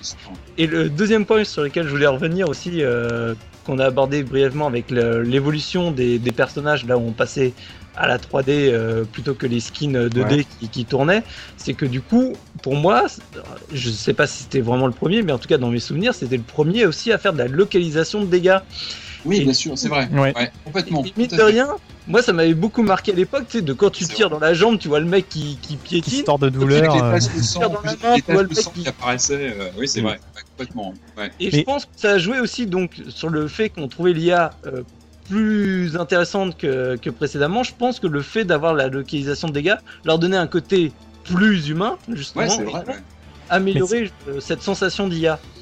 Ouais, c'est tous les premiers de. James, de, de ce James Bond finalement de GoldenEye, c'est première localisation de dégâts, première arme avec un zoom, parce que les snipes dont Ouais. Mikado est très fan, c'est- enfin je crois, j'ai effectué la recherche, c'est le premier jeu où on peut zoomer comme ça.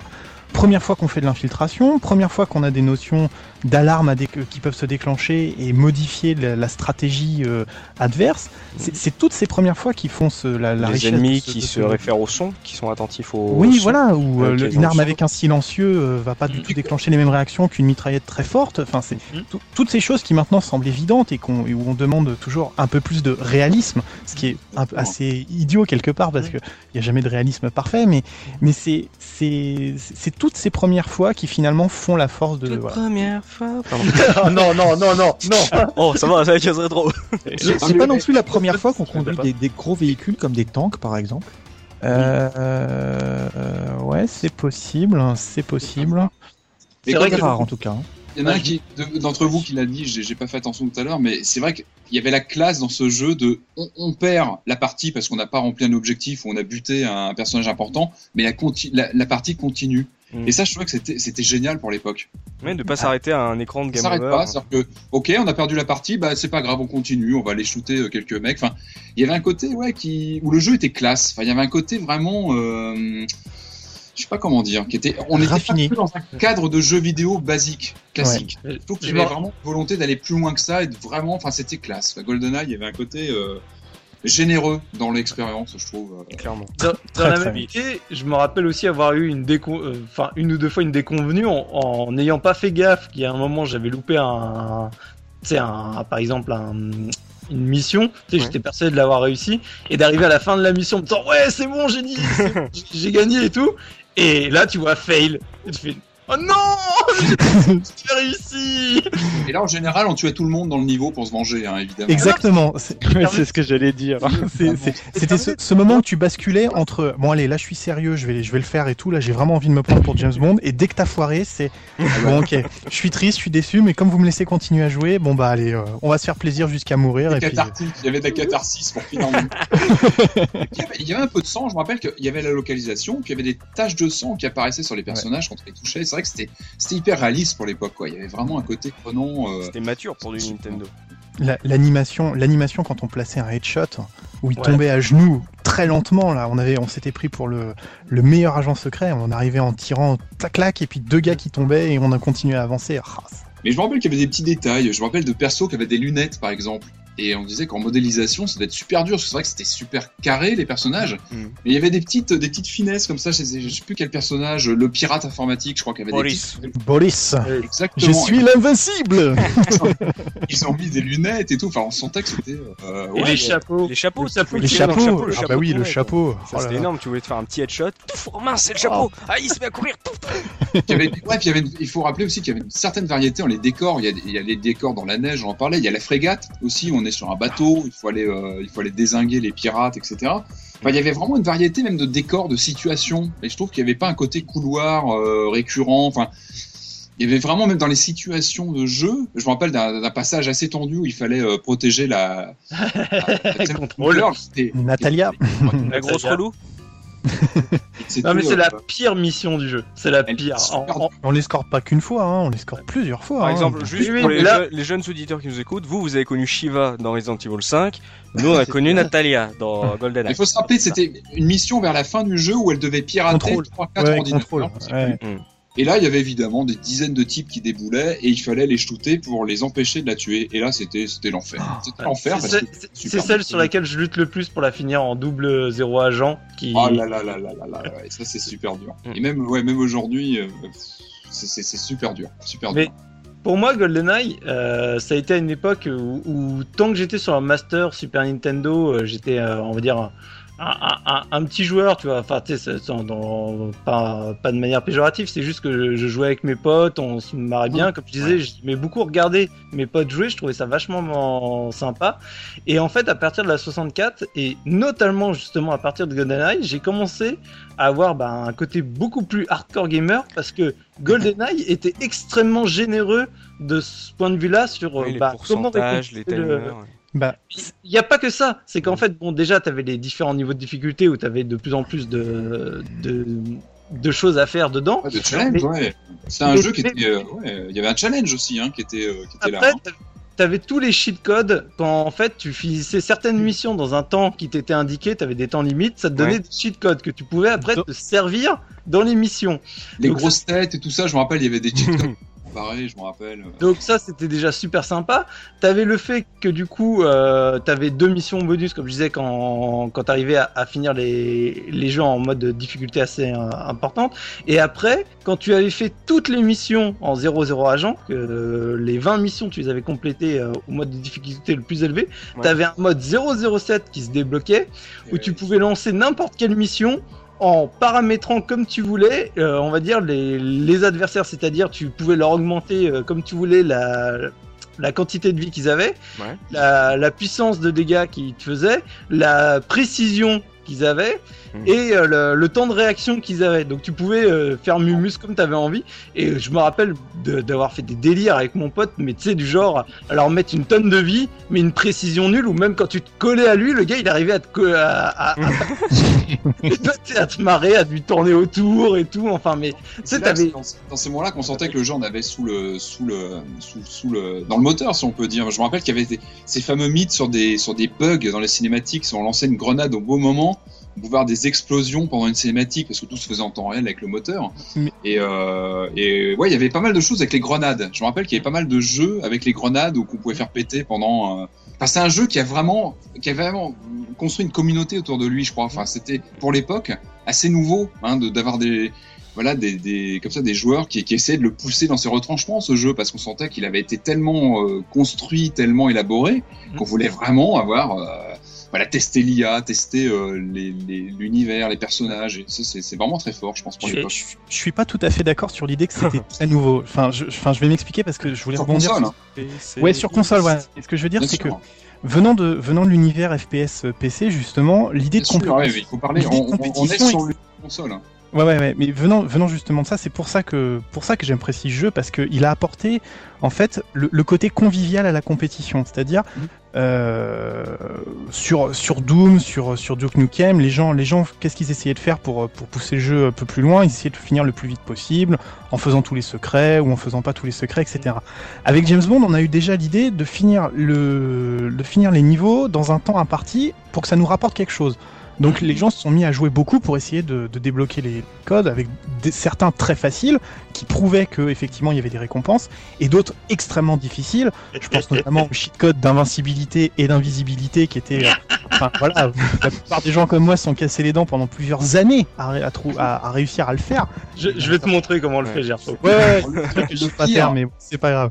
le Mais pire bit qu'il y a eu comme ça pendant des années, c'était la possibilité de débloquer les quatre acteurs de Bond, qui était Le All dans le Bonds, le mode All Bonds. il y, a- il y a une image, il y a une image sur le net Il y a une avec image les- ouais, qui est dans la notice d'ailleurs, je crois, du jeu. hein. On la voit dans la notice. je Euh, C'est qu'en gros, ils avaient fait, ils, euh, Rare avait préparé le mode multi All Bond. Le problème, c'est que Nintendo leur a dit non, mais on n'a pas les licences pour ces acteurs, les gars, faut nous les virer. Euh, euh, Ouais. Sean Connery et Roger Moore. Donc, euh, ils se sont fait une dernière partie entre eux pour, euh, pour kiffer. Après, ils l'ont retiré officiellement, mais sauf qu'on retrouvait des trucs à l'intérieur de la cartouche. Comme on a retrouvé plein d'objets qui n'ont pas servi après dans le jeu, dans la cartouche. Avec l'action replay, je crois, avec un action replay. Voilà, l'action Voilà. replay, ils se sont fait Voilà, plaisir, les mecs. C'est ça, ouais. Mais bon, c'est.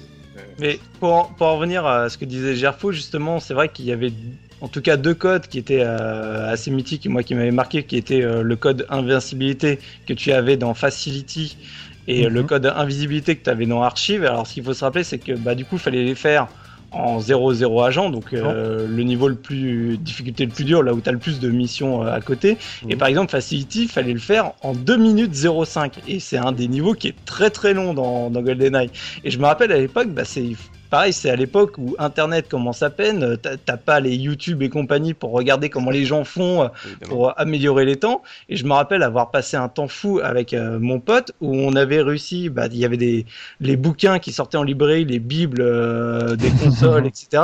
Où il y avait des mecs qui te décrivaient euh, la manière de jouer dans le niveau pour pouvoir espérer descendre en dessous des deux minutes. Mais exemple, limite seconde par seconde, hein, c'est-à-dire il fallait Ouais. absolument que, il fallait absolument que tu, tu attaques de, de telle façon. Il fallait ensuite que tu espères que les deux gardes t'aient pas entendu quand tu passais Mhm. dans le couloir B. Ensuite, il fallait que tu poses ta mine pour que le souffle de l'explosion te procure un petit boost de vitesse pour que tu puisses traverser. Ouais. Ah non, mais c'est, enfin, c'est hallucinant. Donc c'est des trucs, c'est des trucs qui, qui peuvent sembler, euh, euh, enfin, voilà, on est vraiment dans le hardcore gaming, Dans le speed euh, game. euh, ouais, Parce dans le, le- speed gaming et le hardcore gaming, mais, mais c'est, mais le côté convivial, le fait qu'on en discutait avec ses amis, qu'on se retrouvait autour de la console à essayer de, de trouver, mais comment je peux faire? Humainement, c'est pas possible. Et bah, tout le monde essayait de s'améliorer, tout le monde travaillait, on échangeait des stratégies, et c'est le côté communautaire exactement dont, dont, dont parlait Patrick. C'est voilà, pour une fois. Euh, on sort de la bulle de la bulle du PC où chacun était dans son coin et ceux qui avaient la chance d'avoir internet en discutaient. Et là on, on se met à en parler autour de la console devant l'écran et à dire canapé, passe-moi la manette je vais y arriver. Je Ouais. vais y arriver. Ça, ça se, ça se réglait, surtout, ça se réglait avec un bon deathmatch en écran splitté. Et ça, c'est- tout voilà, à fait. Tu vois, pour, Avec les pour- modes, parce qu'il faut se rappeler quand même qu'on avait pas mal de modes multijoueurs euh, assez mythiques, le, le, le pistolet d'or, etc., qui étaient, qui étaient, qui étaient géniaux pour l'époque. Mm. Euh, toute une tripotée de personnages euh, jouables. euh, Enfin, c'était le multijoueur, c'est aussi ce qui a vraiment contribué à la. Et la durée de vie aussi. de. Parce qu'il Bah, a le continué multi- à se vendre euh, des années après sa sortie. Donc, euh, Oui, et puis c'est un multijoueur qui a été développé euh, en, en loose entre guillemets à côté, puisque sur le, le développement officiel, sur le pipeline de développement officiel, ils devaient pas faire de multijoueur. Ils avaient proposé ça parce qu'ils trouvaient l'idée cool il n'y avait pas le temps. et euh, ils n'avaient pas le temps de le faire. Et euh, alors je sais plus quels sont les types dans l'équipe de Rare qui ont Steve Ellis et Duncan Botwood. Voilà, merci monsieur, et qui l'ont euh, qui l'ont poursuivi dans, de leur côté, et qui finalement l'ont l'ont présenté à la fin et ça a été euh, inclus dans le jeu. il n'existait pas deux mois avant la sortie du Un jeu. mois. Ils C'est l'ont- ça, ouais. Ils l'ont lancé un Ils mois avant la Ils l'ont programmé en un mois, ouais. ouais. Voilà, c'est Incroyable. en heure sup. Après, quand on y pense, c'est devenu une référence du multijoueur quand même. Ouais, hein. ouais, c'est dingue. hein. Alors je sais pas si vous vous souvenez dans ce mode-là le personnage qui, euh, que tout le monde voulait prendre. Hot Job. Job. Parce qu'il était tout petit. Il était plus petit et plus difficile. Il était banni systématiquement. Exactement, et on se tapait sur la tronche. Il y avait que les losers qui prenaient au job parce Voilà. Après, t'éliminais le, le Moonraker. Pardon, Mika C'est l'asiatique le. C'est l'homme de main de avait- Scaramanga dans L'homme au pistolet d'or. Le Non, tout petit- Euh, non, non, non, non, non, non, non, je dis une connerie. De, de Goldfinger, celui qui lance son chapeau euh, métallique euh, Ah, contre oui, la bah, c'est grille et qui. C'est Ouais, le petit gros. fantastique. là. L'île- Non, non, non, non, celui Ah, l'île fantastique, j'ai confondu avec, euh, voilà, avec, avec euh, l'homme au pistolet d'or. Non, non. chaise euh, de l'homme au pistolet d'or. Voilà, Ouais, c'est ça. D'ailleurs, ça permet, Non. ça permet d'appuyer le fait aussi que euh, ils ont per- ils ont exploité un petit peu les licences qu'ils avaient sur certains personnages de James Bond qu'ils n'ont pas pu mettre euh, Mm. ou utiliser dans le contexte de GoldenEye et ils les ont tous mis, euh, tous ceux qu'ils avaient et qu'ils pouvaient utiliser, ils les ont mis dans le multi. Bien sûr, on avait Mayday euh, de dans Ray Jones quand même. euh, oui, on avait des personnages, des guest stars assez, euh, assez impressionnants, je me rappelle. Il y a 006 aussi qui était jouable. Bien sûr. Ah, hein. lui, il, ouais, était dans le plot, Oui. euh, il était dans le plot de GoldenEye, donc c'était normal. Oui, moi, moi, c'était mon perso. moi. Ah, toi, Mika, tu vois, on se rejoint. Moi, j'aimais bien Xenia, mais bon, ça, c'est chacun son truc. hein. Mais même dans le film, j'aimais bien que c'est une Vonotop. Il y, avait un, il y avait un truc excellent dans le multi aussi, je sais pas si vous vous souvenez, à la fin des parties, ce qui se passait. C'est-à-dire. C'est un- Le- les petits mots. Oui, exactement. Un truc que j'avais Ouais. jamais retrouvé nulle part. T'avais un petit commentaire. Alors t'avais le plus couard, le plus précis, le plus machin, le plus bidule. Ah oui. Et ça, évidemment, ça donnait lieu à toute une suite de, de commentaires et puis de, De chambrage. de bâchage à, à la fin des parties. ouais. C'est excellent ça. Donc on avait plusieurs modes de jeu. Donc Ouais. il y avait le pistolet, enfin il y avait le pistolet d'or pour euh, avec une arme qu'il fallait rattraper, qui tuait d'un coup. Il y avait euh, permis de tuer où c'est pareil, je crois qu'on pouvait tuer en un coup Mais avec Ouais, toutes les armes cette fois-ci, c'est one shot. toutes les armes. Et avec toutes les armes, ouais. Et, euh, Il y avait The Living Daylights qui était l'équivalent, un, début de Capture the Flag, hein, une capture Ah oui. de drapeau, qui est, qui est la première fois aussi. Et en plus, tous ces modes de jeu s'appelaient du nom d'un James Bond, ce qui est Oui. encore une fois pour les fans de la classe. la voilà. référentiel, ouais, On, ne vit que deux fois, on n'a que deux vies? You only live once. Voilà, mais non, mais c'est franchement. Ah non, pour les fans, c'est l'orgie hein, ce jeu. Clair. c'est- Mais moi, je me rappelle de parties endiablées sur, euh, bah, comme euh, pareil, le mode multi. Finalement, tu pouvais configurer pas mal de choses puisque tu pouvais configurer le, on va dire, le type d'armement que tu allais avoir dans le niveau. Et tu avais 11 niveaux quand tu jouais à deux, en tout cas euh, un peu moins quand tu augmentais le nombre de joueurs que tu pouvais sélectionner. Et je me rappelle justement les délires à prendre les grosses armes automatiques sur du licence to kill, donc celle où il y a le RCP 90 ou autre, où tu sais que tu tires tellement de bastos que c'est jouissif de savoir qu'il n'y en a qu'une seule qui touche et, Et c'est fini. mets, Quoi. et tu te mets en full vie pour que ça dure plus longtemps, pour couvrir dans tous les sens. Et puis, bon, on peut pas parler du multijoueur sans parler de cette configuration magnifique qui était celle des de proximité. Je veux dire, on a tous, on a tous fait Sur des parties dans Temple, sur les portes cachées ou sur les paquets de munitions.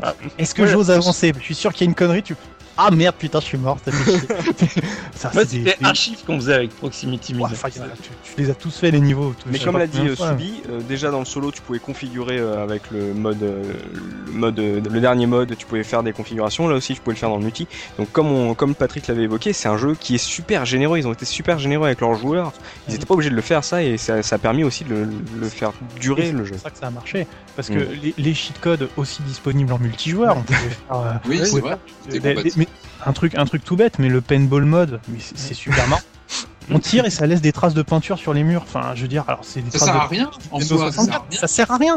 Mais, Mais- mettre un coup sur un chapeau et ça laisse une trace de peinture colorée sur le chapeau, mais c'est super fun, quoi. C'est génial, quoi. petits détails ces s'enchaînent. petites choses, voilà, c'est tous ces petits bonus, on comprend. On trouve un truc, on choisit son mode de jeu, on choisit son niveau, on se met, on fait des règles à la con. Allez, on va jouer qu'avavec les mains et on va faire, euh, on va faire en un seul coup qui tue. Ah bah ouais, Voilà. Karate Kid, Karate Kid à 4 un seul coup tue, c'est super. De couteau en licence to kill aussi. Parce que tu Oui, avais les couteaux où tu pouvais donner des coups Ouais. de couteau, puis t'avais les ceux que tu lançais. Et nous, on, est- on se faisait des bastons de lancer de couteau en licence to kill. Ce qui a été repris dans Modern Warfare en multi. euh, Et finalement, c'est hein, D'ailleurs, c'est peut-être c'est peut-être la force de GoldenEye quand on prend un peu de recul aujourd'hui, c'est qu'on en parle là en- entre nous. Mm. On sent qu'on a tous eu des expériences avec et j'ai l'impression que tout le monde se l'est approprié ce jeu. Clairement. Aussi bien dans le mode solo que multi, on se l'appropriait, c'est-à-dire qu'on jouait un peu de sa, à sa façon, on l'adaptait euh, selon Mm. ce qu'on avait envie de faire euh, ou en multi. Et c'est peut-être ce qui fait les grands jeux aussi, c'est la façon dont Bah voilà, peut- c'est- le joueur s'approprie Mika. le Moi, jeu je et, ferais lui- et son presque- univers. Je ferais presque un rapport à, Mario Kart, parce que bon, c'est vraiment un de mes jeux fétiches. Parce que le, le jeu, on connaissait tellement les, les systèmes de jeu par cœur, qu'à la fin, euh, notamment dans les modes battle, on s'inventait des règles. Notamment, Oui. je, je dis- enfin, je fais rapidement le parallèle, mais euh, pas de carapace rouge ou, ou Ouais. interdiction de bidule de Mhm. chouette. Et ben, Mhm. Dans GoldenEye, c'était rigoureusement identique. Et, et c'était euh, ça qui vraiment. euh, moi, je, je- quand vous parliez qu'on se tapait à- juste avec les mains, avec les couteaux, ça, ça aussi, je l'ai fait quoi. Bon après, a- après avec le recul, je, je pense que le mode que j'ai vraiment vraiment joué, c'était le pistolet d'or. C'était vraiment le Ouais. mode team. Ouais, qui était super. En plus, qui était assez nerveux, quoi. Qui était assez. euh, Ah voilà, c'était la bagarre pour avoir le Ouais. pistolet. Et, euh, Partie sèche. et, euh, ouais. Voilà, mais ce qui faisait vraiment l'intérêt du jeu, c'est que tu pouvais inventer entre guillemets des règles avec. euh, voilà, on te donne une base. à toi de, de, de mettre tes paramètres et tu fais ce que tu veux. Quoi. En- Bon. Je schématise à peine. Hein. Pour, moi, la seule limite qu'il y avait dans le mode multi, c'est que je l'ai énormément pratiqué euh, bah, avec mes potes de l'époque et, surtout donc avec le pote avec qui j'avais découvert le jeu. Sauf que rapidement, au bout d'un moment, tu te rends compte que le respawn est toujours le même, c'est-à-dire qu'en fait, as une pour chaque euh, personne, tu as une séquence de respawn qui est toujours la même. Euh, c'est en gros, tu en as 5 ou 6 points de, de respawn et ils vont toujours être dans le même ordre. Ce qui fait qu'il y a un moment, on connaissait tellement les niveaux par cœur et on connaissait les points de respawn par cœur que quand il y en avait un qui commençait à tuer l'autre, tu sais, c'est tu le tues et tu fonces au, au Ouais. point Au prochain, ouais, ouais. pour que Oui. à peine l'autre il a il émerge, boum, tu le reflingues et puis tu cours au suivant. Et ça pour moi c'était la, la seule limite au bout d'un moment dans, dans le jeu, c'est je, Oh, je regrettais qu'il n'y avait pas un vrai random. Combien. Combien d'heures de jeu avant d'arriver justement aux limites comme ça du- de la conception du jeu? Combien d'heures de jeu? C'est Fallait ça, changer de pote en fait. Et, euh, et puis surtout, ce qu'on n'a pas souligné, c'est que euh, de, en natif, la, la Nintendo 64 avait un, un port 4 manettes Eh et, euh, et euh, c'était génial de jouer sur un 36 cm à 4 quoi. On a tous vécu ça, évidemment. Ah, il y avait du challenge hein, sur du sûr. Un écran 36. hein. de 5 cm ah oui, bien sûr. Bah, oui. Après, quand t'as le, le copain qui avait acheté la, la télé Sony, c'était pas Bravia, c'était la, la Trinitron. marque d'avant. Trinitron, merci Eh Patrick. Non mais quand je, quand je sais pas, je demande à Patrick. Et, euh, et euh, donc c'était, euh, je crois que c'était 80 cm, enfin un truc monstrueux. Bah là c'était c'était Bah, génial là, là, c'est quoi. incroyable. ouais, c'était- En Là, général, c'était, deux sur les fauteuils, deux par terre et les chips entre les quatre quoi. Bah, euh, N'empêche qu'on rigole de la N104, mais elle tenait le coup. C'est-à-dire qu'elle pouvait faire de l'écran divisé à 4 sans trop euh, baisser le qualité, euh, la qualité graphique. Et ça ramait pas trop. Moi, je me rappelle pas de problème de ramage, même à 4. Se- Seulement dans la fumée. C'était toujours la fumée. Oui, la fumée, ouais, ça en Mais solo, sinon, euh, voilà, ouais. Pourtant, euh, Pourtant, la N64 c'était habitué au brouillard. donc Et, et j'ai envie de dire, c'est cette euh, conception même de la machine qui a rendu, euh, je pense, GoldenEye culte, parce que euh, aujourd'hui, je pense ce genre de jeu, il marcherait moins bien, parce que ce qui était génial, c'est d'être sur place et de se bâcher en direct, quoi. Bien sûr. C'est un À truc que, tu retrouves beaucoup Ouais. moins aujourd'hui avec euh, le, Bah, le Aujourd'hui, il y a multi, le Internet, live et- mais il y a eu il y a Internet, mais entre temps, t'as quand même eu tous les jeux qui, qui sont les successeurs spirituels. Je pense à Halo, je pense à Ouais, à- mais, euh, mais c'est la base. Premier Call of. Mais voilà, c'est la base. Mais en fait, c'est c'est lui qui a imposé ce genre-là de, de partager les, des bons moments sur un écran splitté à 4 où on commence à se dire, bah tiens, ramène une manette, on va faire une partie. Ouais, mais quoi. je suis assez d'accord avec Mika parce que je pense pas qu'Internet ait, euh, ait permis de l'ouvrir. Je pense qu'aujourd'hui Internet, c'est de- pour les FPS, c'est devenu plus de la compétition nerveuse et agressive, alors que là, c'était vraiment le coup. C'était à- à la Mario Kart, c'était on se tire Tout fait. mais on se marre quoi. On, sait, on Oui, d'accord, on a des grosses côté- têtes. euh. Mais- Bah, c'est le côté, si tu connais les gens avec qui tu joues, c'est toujours plus sympa. Parce que tu peux, tu oui. peux chambrer, tu peux, euh, tu peux faire des petits défis, tu peux aller pourrir la manette de ton, de ton voisin. en- Non, non, attends, attends, attends, attends, attends, attends, regarde, c'est- ah, t'es mort. D'ailleurs, Ouais, c'est moi qui ai la manette avec le jeu tout. c'est aussi pourquoi on peut aussi regretter qu'on n'ait pas toujours aujourd'hui de, de, de multi euh, fenêtré. C'est pas Mhm. systématique, c'est même plutôt rare, on va dire, et c'est dommage. Je trouve qu'on Maintenant peut qu'on pas. Mais, mais même si on les a, honnêtement, euh, enfin, moi j'ai j'ai souvent dit, euh, par exemple, euh, Gears of War, je dois être un des rares à l'avoir pratiqué en coop, euh, écran splitté Ah, avec ouais, un en, pote. en, en coop, ouais, ouais, je l'ai fait aussi en écran à deux, c'était pas mal. C'est- C'était vachement sympa et honnêtement après j'ai quand on a fait le, le 3 à 4 euh, chacun chez soi et tout c'était énorme mais je me rappelle même si on avait un écran finalement où c'était limité machin c'était pas aussi euh, classe que d'avoir son seul écran euh, pour soi je Mm. me rappelle avoir repris un plaisir monstrueux d'avoir mon pote à côté de moi pour quand on faisait euh, du Gears et se dire allez le- mon gars on va on va affronter ça ensemble. Et mais pas que par le micro parce que t'as beau connaître la personne t'as beau être au micro C'est pas pas, la même chose que d'avoir ton et- jeu. et- Ah, bien sûr. le- et puis le Et partage, puis, de euh, pizza, le partage de pizza, c'est important aussi. J'allais C'est un peu j'allais marché dire, dire les bières, mais bon, c'est une variante. Mais c'est pas la même guerre. Et euh, le seul truc, moi, je mets, euh, ça c'est une anecdote perso, c'est que euh, les, quand on jouait euh, à 4, ça tournait évidemment dans, dans un sens différent, parce que c'était vraiment quatre écrans séparés.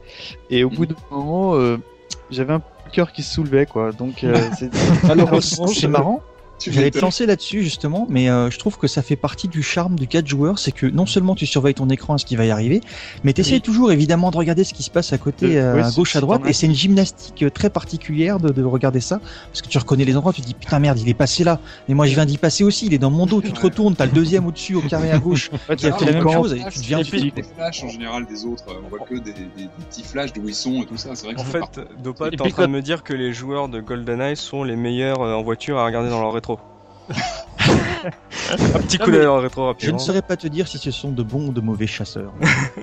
Mais je me rappelle aussi des séquences où tu sais, quand t'as ton pote qui s'excite et puis d'un coup il dit plus rien, tu justement tu te dis oh putain, il faut que je regarde sur son écran. Ouais. D'ailleurs, justement, on pouvait aussi essayer de cacher son écran, c'est regarder le sol ou des choses comme ça pour pas que son écran en montre trop sur l'endroit où on était. Il y avait des subtilités après. Ah, c'est de la stratégie temps réel. là. Eh oui, c'est- Ou alors, on était de bonne foi, on regardait que son écran. C'est ça. Ou alors, fallait, ou alors il fallait poser des caches en carton sur le sur l'écran. Je l'ai fait aussi, ça, hein, mais bon, après, Non, Tu sais, tu mettais une couverture. T'as jamais joué avec quelqu'un qui joue sous la couverture devant les, la télé et l'autre qui joue par-dessus la couverture qui a le, tir, le, le coin au-dessus? Ah si, c'était fun à faire ça. On jouait vraiment royal.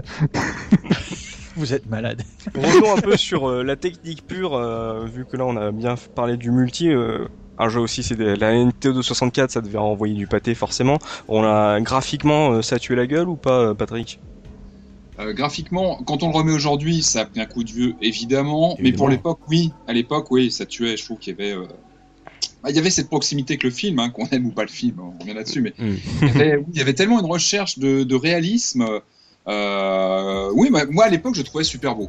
Par exemple, moi il y a un truc qui me plaît pas mal, c'est le, le mode cinéma dans, à régler dans le menu. De- D'avoir des Oui. barres noires. euh, Oui. D'un seul coup, tu dis Ah la vache, oh, c'est encore plus comme dans le film je, je vois encore moins image, mais c'est comme dans le film. Oui, et puis je me rappelle qu'il y a plein de détails euh, bien foutus. Alors, il y a les, le, c'est tout bad, mais à l'époque, enfin, le, le ciel était animé. C'était pas une, euh, obligé à l'époque. Hein. Des fois, on avait des bitmaps euh, figés, et là, c'était animé. Aujourd'hui. Lorsqu'on est sur la frégate, l'eau est animée. euh, euh, Il y avait l'impact des balles sur les murs. C'était pas une obligation non plus à l'époque. euh, plein de petites Ah, trouvailles comme ça. Je y disais, il y avait l'impact des balles. À Pardon travers les vitres, il y avait l'impact des balles à travers les vitres aussi. Évidemment, Ouais, on pétait les vitres, enfin on touchait une vitre, elle avait un éclat, et si on appuyait plusieurs fois, si on tirait plusieurs fois, elle se cassait. Enfin, c'était, ouais, c'était, c'était, c'était énorme. Hein. Donc, ouais, non, des balles sur les armes des fois. Ouais. Oui, tu touchais l'arme. Moi, c'est marrant, enfin, je suis peut-être un peu mon méchant de service, mais je le trouvais pas exceptionnel graphiquement. Je... Enfin, déjà, bon, je, je parle pas objectivement, déjà, la, la Nintendo 64, Patrick va me détester, mais c'est une console que j'aime pas beaucoup, donc, euh, que j'ai euh, Un parti pris graphique euh, particulier, elle a une sortie vidéo qui était assez, assez difficile à gérer, qui était pas très bonne. Et euh, Bah. c'est vrai qu'elle a, un- elle a un rendu graphique assez, assez, euh, assez baveux, assez. euh, Bah, c'est vrai que pour la petite anecdote, moi j'ai rejoué à GoldenEye euh, lors d'une session rétro euh, sur euh, vidéoprojecteur.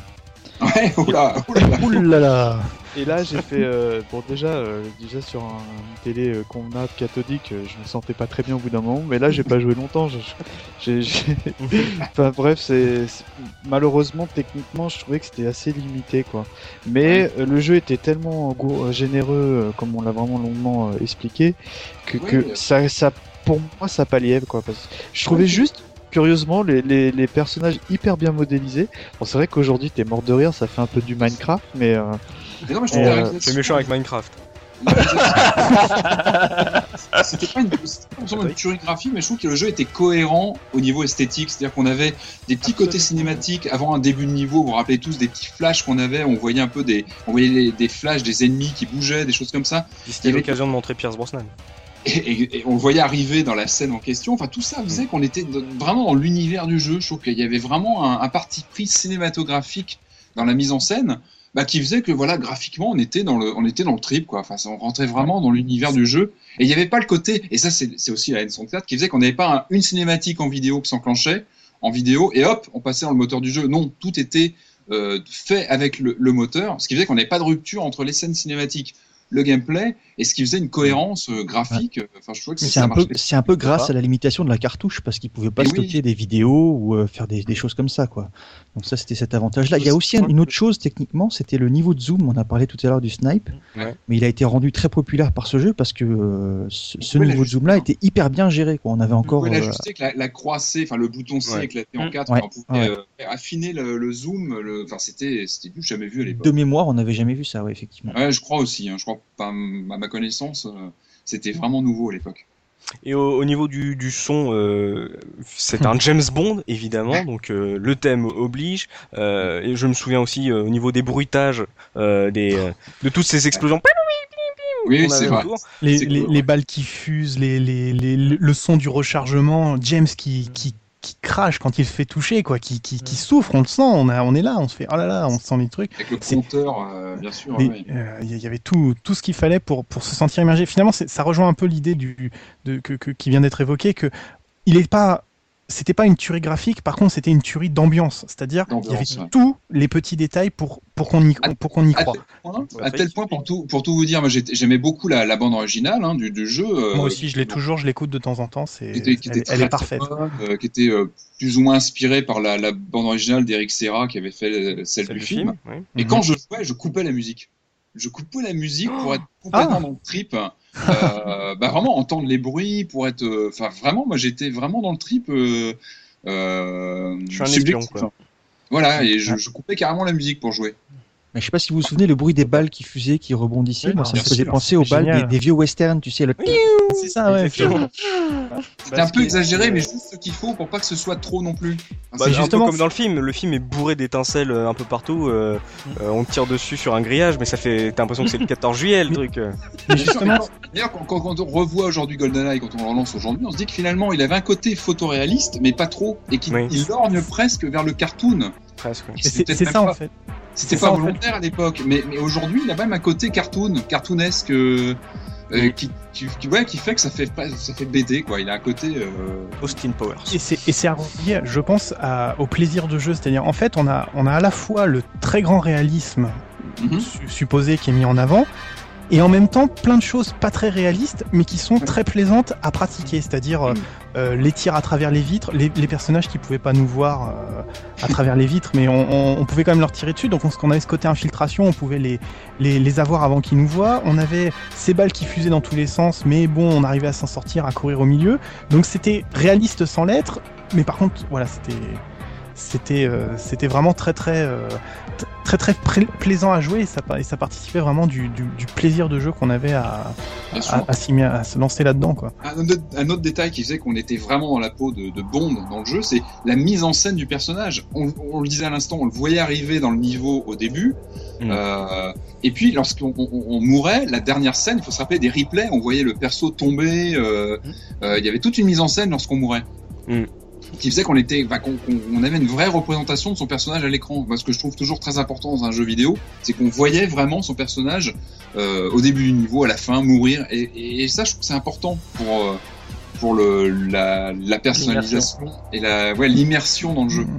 Et, euh, Subi, euh, on a dit que les musiques étaient inspirées euh, de la BO de Serra, mais euh, euh, c'était quand même des musiques originales. Toi, si tu devais retenir un thème, on a l'habitude maintenant depuis cette nouvelle saison de la Casatro, si tu devais retenir un thème de ce James, ce GoldenEye euh, 64, tu reprendrais quoi?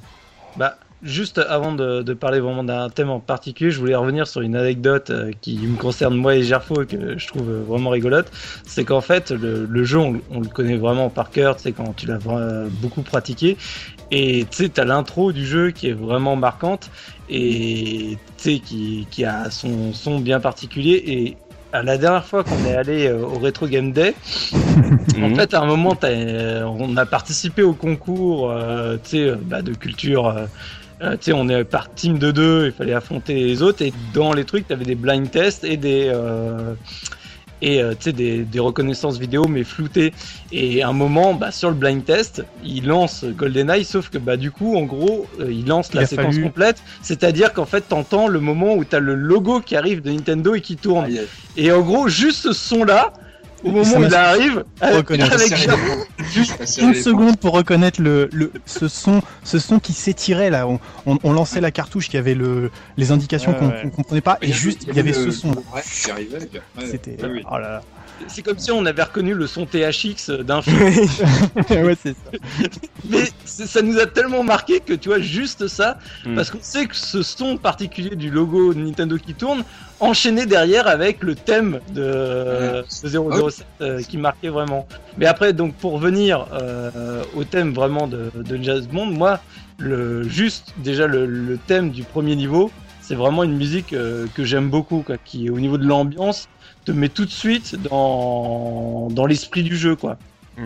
Et toi, Mika, si tu devais retenir un thème euh, de ce GoldenEye 64 Bah euh, globalement, il y a absolument rien à acheter parce que euh, au niveau ambiance sonore et même musique de fond, euh, c'est vraiment exceptionnel.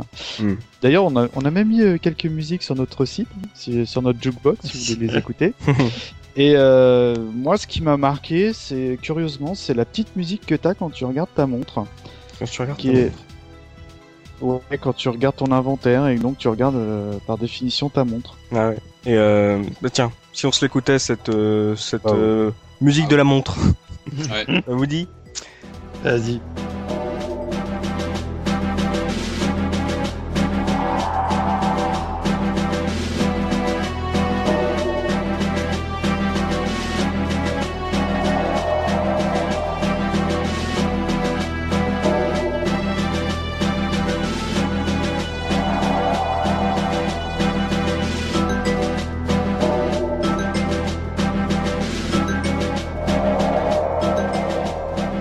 Ok, donc toi, c'est ce qui. Pourquoi c'est les menus qui t'as passé beaucoup de temps dans les menus, euh, Mika C'est pour ça que ça te. Ah ouais, parce que quand c'est c'est le, le- la montre, donc comme je disais, c'est ton inventaire et c'est un des seuls moyens de voir tes objectifs.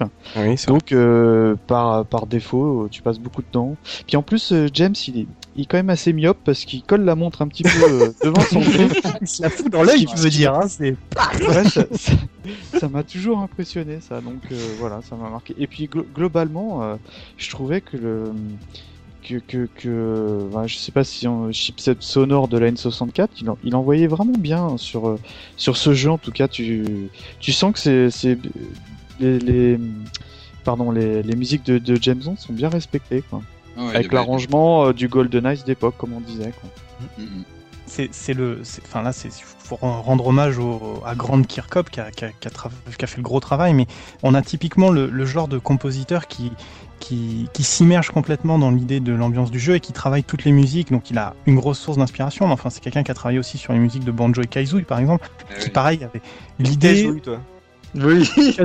ouais, bah, chacun dit ce qu'il veut ouais. Ah, mais tu sais, on s'était déjà fâché sur Baldur's Gate avec Zrit hein, donc euh, on, a, de quoi- on a de quoi discuter non mais ce que je veux dire c'est que le, le voilà c'est ces compositeurs qui, qui- ils n'ont pas un thème imposé c'est au contraire ils essayent de comprendre ce qu'on veut faire avec le jeu et ils te mettent une musique qui t'accompagne et non pas une musique générique qui, Mm. qui est lancée dans Banjo dans Banjo c'était c'était festif c'était voilà on, il faisait des rythmes avec les notes avec tout ça dans GoldenEye il va travailler sur les sons d'ambiance la réflexion qui était déjà présente dans le film donc euh, il y avait le, le- le récupération c'est ouais, comme tu dis enfin je suis complètement d'accord il y a rien à acheter quoi c'est c'est Même, juste même, même euh, les sons du jeu, c'est, elles sont Ah, euh, tellement. euh, Enfin, tu me, tu me sors des sons de Golden Eyes, je te les trouve mais direct, hein, sans, sans- Ouais, quand par exemple, t'en as, t'en as un qui se fait toucher, ça fait un truc comme ça. Bon, évidemment, euh, c'est un peu dur à, à brûler, quoi. la mais- bouche. Euh. Mais euh, tu- enfin, euh, tous les sons euh, de GoldenEye sont identifiables euh, sans regarder le jeu, quoi. Le, le C'est ça, qui faisait la, c'est ça qui Le- fait la force du jeu, je trouve. On- Enfin, on n'a pas, beaucoup- pas parlé des armes parce que euh, on pourrait en faire par-ci, mais ch- chaque arme qui avait un son très caractéristique, celle qui avait un silencieux qui te qui étouffait bien le son et qui donnait vraiment l'impression d'être un Absolument. d'être Ouais, un d'être un agent secret, euh, les, les, les les armes un peu plus puissantes sans silencieux qui, qui avaient des, des sons très lourds, le- je pense au le. AK, le AK-47, c'est une, une des Mais armes. voilà, qui- des armes ou le club, Disait qu'on que était, euh, Ouais, on disait que c'était un crayon. Je sais pas si. Ouais, un euh, crayon, c'est ça, ouais. le- Le AK-47, c'était c'était un Mm. truc. un- C'est vrai, je rebondis sur Gerfo, le club, euh, la- l'arme détestée au monde euh, dans GoldenEye. L'arme d'une imprécision. Tu la détestais pas en multijoueur parce que c'était une belle humiliation que de finir un ennemi au club qui était une arme toute pourrie, donc euh, c'était. Ouais, c'est vrai que c'était euh, ouais, c'était un tour de force, ça va de finir quelqu'un avec. En tout cas, c'est vrai que c'est un jeu qui, qui, qui, qui était super attachant. Enfin, moi, je sais que je l'ai bah, je l'ai depuis maintenant, bah, depuis quasiment la sortie. Et je- tous les ans, je le remets. Tous les ans, je leur, je leur lance, je refais une partie, je, je relance un niveau, ou j'essaie de finir un niveau en double zéro. Ou...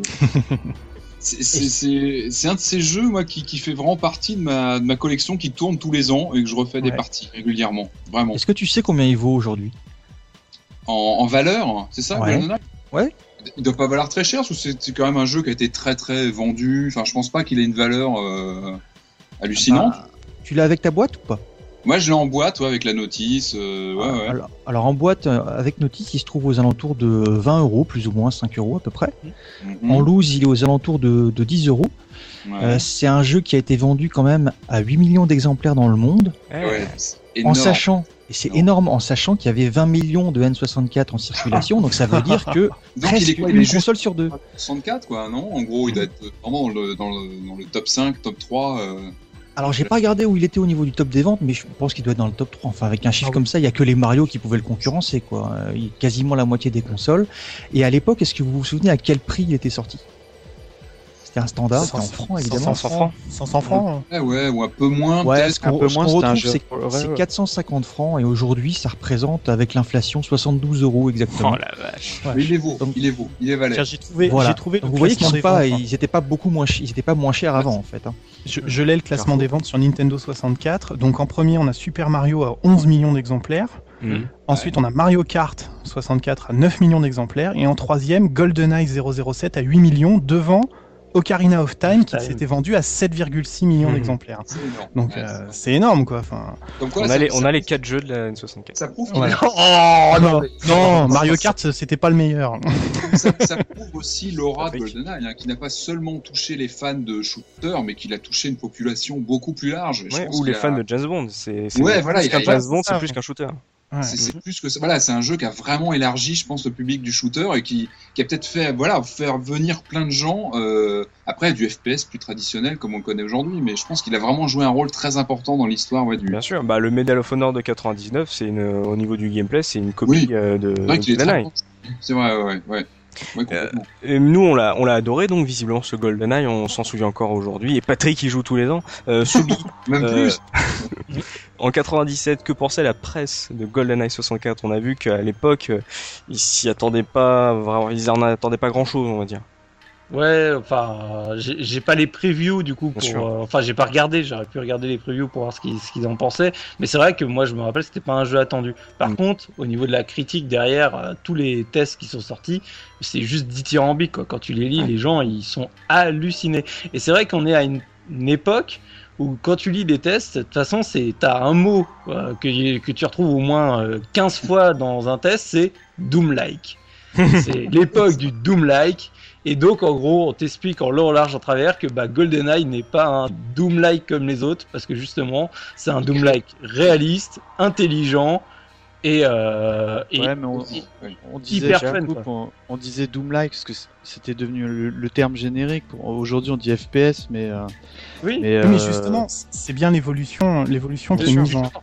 En avant, quoi. C'est, c'est le, c'est, on, on commence à diversifier les expériences de jeu. On n'est plus simplement dans des jeux de tir où il faut enchaîner les. Voilà, on commence à mettre des objectifs. Pour tout la même raison que les open world, aujourd'hui, on arrête de les appeler GTA-like.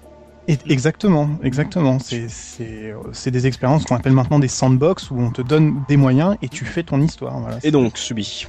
Et donc en fait, euh, bah, j'ai par exemple un test dans console euh, plus où il a une note à 94% d'intérêt. Oh. Où euh, en gros c'est, euh, on, on te dit GoldenEye s'apparente à un Doom-like avec un côté euh, aventure très poussé, trois niveaux de difficulté, le mode multijoueur qui le destine à tous quoi. C'est vraiment de l'accessibilité qui est mis en avant. Les graphismes on te dit qu'ils sont vraiment très beaux, à part t'as toujours, mais moi c'est ce que j'avais dit, c'est le phénomène euh, parpaing qui, qui, qui, qui bloque quoi. Je pense que c'est, il y a pas mal de gens qui, qui ont eu un, tout, tout le reste des décors est, est parfait. On, on décrit ouais l'animation 3D hyper fluide, que ce soit pour les personnages, justement avec des mouvements réalistes, comme on, comme on le dit dans, dans le test, ou de- au niveau de des décors. Oui, mais C'était fou ça. Et- mais voilà, donc euh, c'était vraiment au niveau. Alors, durée de vie, pareil, bah du coup, euh, t'as le solo qui est déjà euh, énorme, Mm. mais surtout euh, le multi qui est, comme ils disent dans le console plus, c'est quasi sans fin, quoi. Tu, J'imagine que ça devait être le jeu qui tournait à fond dans les rédacs à l'époque. et alors, bah justement, c'est là où j'en reviens euh, sur, euh, par exemple, un deuxième test, c'est chez Player One, qui était euh, Ouais. vraiment intéressant du euh, niveau de ce test. Il a eu 97% d'intérêt euh, au final. Mm. Et du coup, en gros, dans le test, t'as quasiment l'avis de tout Player One. Mais c'est-à-dire pas l'avis des testeurs, c'est tu as l'avis du maquetteur, l'avis de la secrétaire, l'avis de tout le monde qui est venu jouer à GoldenEye. Et ils te disent vraiment, en gros, dans leur test, c'est simple, c'est GoldenEye, c'est le premier jeu chez eux, à la rédac, où il y a tout le monde, mais vraiment tout le monde qui est passé dessus et qui a tripé dessus, quoi. Il n'y avait pas... Et en fait, ils se faisaient, euh, de, de ce qu'ils ont l'air de décrire, c'est limite, ils se faisaient la queue pour euh, pouvoir se passer la manette et passer euh, euh, au suivant quoi. Et donc voilà, donc on retrouve au niveau des qualités exactement toutes celles qu'on a décrites. On va pas y revenir parce que de toute façon on les a déjà suffisamment décrits, mais c'est voilà, GoldenEye c'est le Doom-like le plus travaillé du genre. L'intelligence des ennemis est remarquable. Bond a conquis toute la rédac. C'est la conclusion quoi. C'est vraiment pour dire.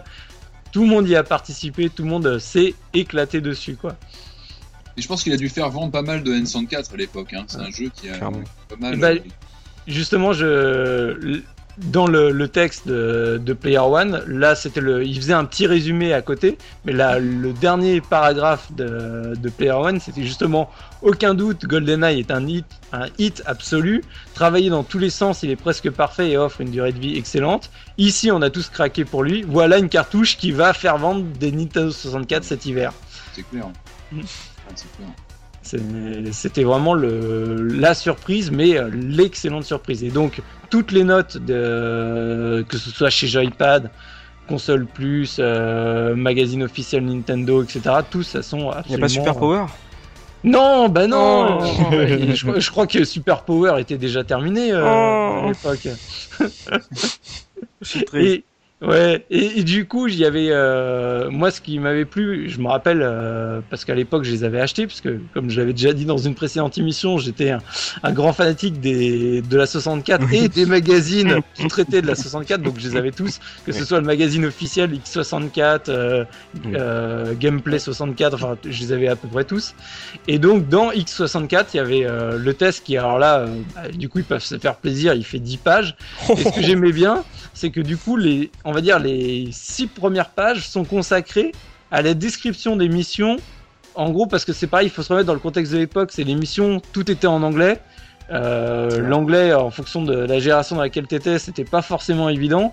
Les, les, du coup, les, les missions, euh, comme c'était pas juste un truc simple et bateau à faire, il y avait des fois, bah, tu pouvais louper des subtilités. Et du coup, il s'était vraiment amusé à refaire un, ca- un carnet, on va dire, de, de missions où il te donnait au moins les, les, les, on va dire, les astuces de base pour que tu puisses euh, avancer dans le jeu au cas où tu étais bloqué, on va dire, euh, par euh, la barrière de la langue, quoi. C'était Ah, phénoménal hein, l'accueil, euh, l'accueil du jeu. Je me rappelle, c'est vraiment créé l'événement. euh, Justement, peut-être aussi parce qu'il, euh, parce qu'on l'attendait pas tant que ça. C'est peut-être aussi Ouais. ça, l'effet surprise du genre oh la vache, hein, on l'attendait pas, mais finalement c'est, c'est une tuerie euh, sans nom. Bah, ce jeu-là, il a, il a fonctionné au bouche à oreille. Hein. C'est, euh, c'est le meilleur des marketing, hein, de toute manière, quand, ça fonctionne. Ouais, puis je pense que les 8 millions, il a dû les faire sur le temps aussi. Je pense que c'est un jeu qui a dû avoir une belle durée de vie sur la, sur la durée, en fait, qui a dû vraiment se vendre. euh, Bah, justement, j'ai eu ça, c'est que donc euh, un an après, il y a eu euh, donc euh, Half-Life. Et euh, ils se sont rendus compte que même ces sorties-là, même les grosses sorties consoles, ça faisait pas baisser les ventes. euh, ils continuaient Ouais. à se vendre régulièrement à, au niveau euh, GoldenEye. Parce qu'il était, il était devenu un classique, hein, tout bêtement. Voilà, c'est t'achètes ton. Mario Kart et t'achètes ton GoldenEye quoi. Ouais, complètement, ouais. ouais. Il devrait continuer à le produire, d'ailleurs, GoldenEye. euh, On va en reparler. Il y a des jeux comme ça où je me dis, ils devraient les rééditer, euh, ça ferait Mais un a- peu baisser les, les prix à la cote, quoi. hein. Il y avait été question qu'il soit réédité en, comment dire, en, sur la Wii, en version digitale, et c'est jamais sorti. Je crois qu'il y a eu des problèmes de droit. il me semble. Bah, il est sorti, il est sorti avec sa version euh, où ils ont remis Daniel Craig à la Ouais, place ça, de Pierre Brosnan. ça, ça, ça Mais moi, je parle vraiment de, de vendre le, le, le Golden Le vrai, le vrai de base, oui, oui, mais justement, En- c'est ça aussi qui a fait le, le en fait qu'il est digital. arrêté. Quoi. Ouais. pas fait, pour les problèmes de droit. Après, voilà, il y a eu le remake sur Wii et, et sur DS. euh, qui était Euh, plutôt honorable. Je sais pas si vous l'avez essayé, mais euh, bon, il était, il était plutôt honorable, je trouve. Il essaie de respecter le, le jeu original. Je, je pense que Gerfo va avoir un avis euh, un peu contradictoire là-dessus. On en reviendra en conclusion. Euh, c'est tout pour la revue de presse Soubi. Oui, c'est tout. Eh ben merci. Euh, comme d'habitude, bon, là il y a y pas papa looping, mais on a Papy Mikado. Non, Euh, non, je suis pas d'accord. Moi, c'est pas famille cadeau, Pierre. Papy, attends. je, je valide pas du tout. Ton bouc poivre et sel ne trompe personne. Euh, est-ce, que- Mika, est-ce que tu as des anecdotes euh, croustillantes sur ce euh, GoldenEye Euh, euh, 67 En fait, donc, comme tu dis, je, je prends un petit peu la rubrique de notre cher Looping. Et en fait, GoldenEye, c'est un jeu qui est bourré de easter eggs et de clins d'œil. Ouais. Et à tel point que j'étais, j'étais même, j'ai même fait une sélection parce que je pense que ça prendrait trop de temps. Bien où sûr. j'ai gardé les plus intéressantes, on va dire. Donc en fait, dans le premier niveau, tu sais, quand on fait le fameux euh, saut de l'ange, Ouais. euh, si on regarde le- la vidéo euh, au ralenti, on s'aperçoit que dans la texture de la montagne, il y a Donkey Kong qui est dessiné. Oh, Et ouais. Et, euh, et ça, c'est sympathique comme tout, quoi. Euh, sinon, qu'est-ce que j'ai relevé? Je- Vous savez, toujours dans le premier niveau, euh, il y avait une légende sur une île euh, secrète ou une île cachée Ouais, oui, euh, que les développeurs auraient abandonné et tout. Et en fait, euh, bon, maintenant le jeu beaucoup, beaucoup le pratique par émulation. Et en faisant une série de codes ou quelque chose comme ça, bah tu peux t'y rendre sur cette île. Ah, donc il y a vraiment Et, une euh, île. Parce oui, qu'il- oui, il y avait aussi des bateaux dans le- parce que ça il l'avait déjà découvert à l'époque de l'Action Replay, c'est que il y a plein d'objets euh, qui avaient été créés vu qu'ils avaient créé les niveaux et les objets euh, d'un côté et de l'autre. Il y a des bateaux qui avaient été créés euh, qui n'ont pas été réutilisés et donc apparemment il y a eu ces, il y a- comme le dit Mickey, il y a eu des niveaux même qui qui sont Ouais, trouvables bah, dans la Rome et euh, qui en fait n'ont pas été. Bah voilà, donc, bah, tu, donc toujours dans les anecdotes, y, il y a un niveau secret que tu, tu- qui s'appelle Citadelle, Ouais. qui est euh, vraiment, euh, ça, ça va de partout, ça ressemble un, un peu à un niveau de Portal, mais on va dire amateur. D'accord. C'est un petit peu curieux au niveau du design, on- enfin il est pas du tout fini et tout. Et euh, qu'est-ce que j'ai relevé dans le dans le sixième niveau de celui des ogives, il y a un petit easter egg qui est rigolo, c'est euh, quand tu, tu regardes le toit, donc en fait t'as le toit qui est fermé et que tu passes en mode sans armes, euh, bah le toit s'ouvre. ça ne sert absolument à rien, j'ai trouvé ça mignon, donc je me- ça m'a semblé indispensable de vous en parler. Et t'oublies euh, un des une anecdote géniale, Euh, c'est alors celle de la jaquette. Voilà, celle bah voilà, jaquette. donc ça c'est sympa parce que à un moment tu trouves une cassette vidéo Oui, et oui, cette oui. cassette vidéo qu'est-ce que c'est? Bah c'est le film Golden Eyes avec la jaquette officielle du, du film quoi. Hum, C'est pas ça que je veux parler, c'est pas de ça. C'est euh, tu voyais tous la jaquette avec Oui. Pierce Brosnan avec son flingue Ouais. et euh, donc il tient son flingue et en- le problème c'est que vous retrouvez ça facilement sur internet, ceux qui ont vu la vidéo doivent le voir hein, en ce moment, c'est que le si tu euh, retires le flingue, tu, tu peux te donner l'impression que la main donc euh, en fait les interstices entre les doigts, c'est la c'est le la bouche qui est allongée et ça lui fait en fait une bouche de Joker et une fois que tu as vu ça dans sa- sur cette jaquette, je vous invite à regarder. Une fois que tu as vu ce, cette idée, tu ne peux pas, tu ne peux plus voir la jaquette de je- GoldenEye je comme alors. T'as l'impression de voir. un Pierce Brosnan avec une bouche énorme. Ouais, mais ça c'est des petits fails, c'est pas. euh, c'est la partie des anecdotes de GoldenEye. Alors J'avais jamais vu ça. Hein. euh. ouais, je pareil. Alors là, ça. là on attaque vraiment dans le croustillant. Mhm. Euh, Il y a un truc qui est sympathique comme tout parce qu'à un moment on doit chercher un scientifique qui euh, à chaque mission a un emplacement aléatoire. Dans le niveau 2. Et voilà. Et en fait, euh, ce scientifique, euh, vous savez qui c'est? C'est Moi, le- moi, oui, mais il faut, faut poser la question à Patrick là parce que sinon- Voilà, donc Patrick, le, le scientifique donc est, euh, est vraiment, on le, re- on le différencie des autres scientifiques parce qu'il est modélisé. En fait, c'est le, le, le président d'époque de, de Rare, David Doak. Ah. Ça, je trouvais ça mignon. Et il est chez chiant parce que justement, il, il- est que- il là de manière aléatoire et ça c'est chiant quoi. Je me rappelle avec les personnages, Voilà. comme on l'a dit, mais c'est vrai qu'ils avaient un visage digitalisé. On voyait que c'était des, souvent des vraies photos en fait dessus. On devinait qu'il y avait. euh, Ouais, c'est Des photos plaquées Alors, en fait. Puis à partir du moment où ils ont fait ça sur Max Payne, on s'est dit qu'il fallait arrêter parce que c'était vraiment dégueulasse.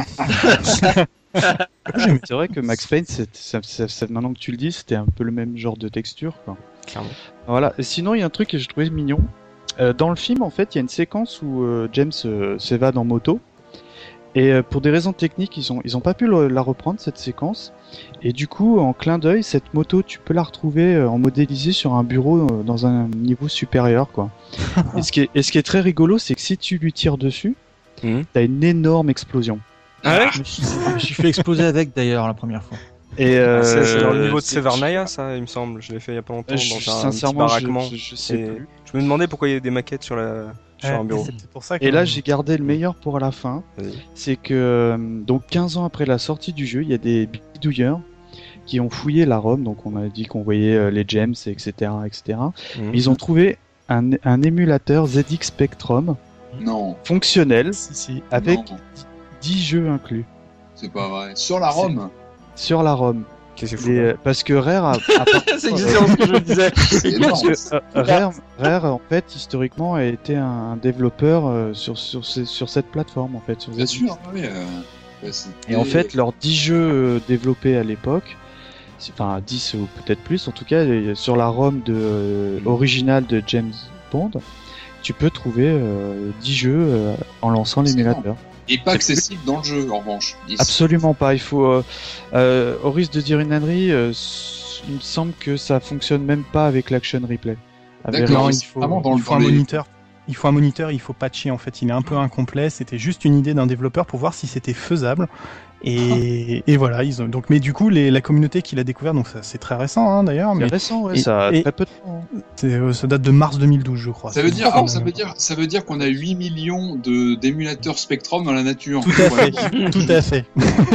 Avec 10 jeux dedans, quoi. C'est ça qui fait vivre la légende et les mythes autour de GoldenEye, c'est tous ces petits trucs qui sont à l'intérieur euh, qu'on a retrouvés. C'est a- peut-être qu'ils voulaient l'inclure dans un niveau, c'est euh, genre un Ouais, ordinateur ouais, voilà, qui fait une manipulation et t'as un ZX Ah, Spectrum tu peux jouer quoi. C'est ce que c'est ce que j'allais dire parce qu'en fait euh, il y, a, il y a évidemment avant de voir la version finale qu'on connaît il y avait une version bêta Mhm. Et, euh, et dans cette version bêta il y a plein de trucs qu'ils ont gardés qu'ils ont enlevés donc du coup on retrouve des, des petits trucs tout bizarres qui servent à rien par exemple des passages qui sont fermés euh, euh, des fioles qu'on peut trouver en hauteur des fioles de scientifiques tu sais pas pourquoi c'est là enfin plein plein de petits trucs comme ça quoi Et Patrick, le Bah coup voilà, de l'émulateur du Spectrum, faut que tu le ressortes à Air One, ça. hein. Tu te le Ouais, gardes ça, de faut côté. absolument. euh, ouais, ouais, il faut que qu'on enquête et savoir quels sont les 10 jeux avec. hein. Ça m'intéresse. euh, je pourrais vous les citer à l'occasion mais là malheureusement je les ai pas sous les yeux Je les ai sous les yeux éventuellement si ça vous intéresse. Ah oui, oui avec plaisir ouais. Sabre Wolf, Attic oui. Attack, Jetpack, Lunar Jetman, Alien 8, Gunfight, Underworld, Nightlore, Psit, Cookie et Spectrum 16K Monitor Programme. Bon, tout ça c'était le programme pour lancer le. Et bah heureusement que Voilà. c'est pas Looping qui nous a cité ces jeux. Ne sont que des jeux de rares euh, qui, qui dataient de l'époque de- du ZX Spectrum. c'est impressionnant. Bah merci euh, Mika pour les anecdotes de papy euh, Mikado.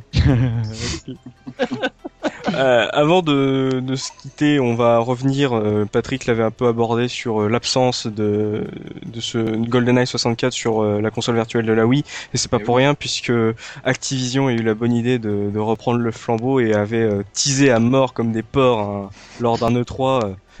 Je me rappelle de cette vidéo où euh, il demandait à des fans quel jeu de l'année 64 vous voulez voir un remake vrai. Et et ça, c'était- oh Nintendo 64, oh GoldenEye, et on l'a fait. Oh my God, it's amazing. Eh bah, moi Et- j'étais et comme ça, hein. Moi j'étais donc- comme ça quand ils l'ont annoncé. hein.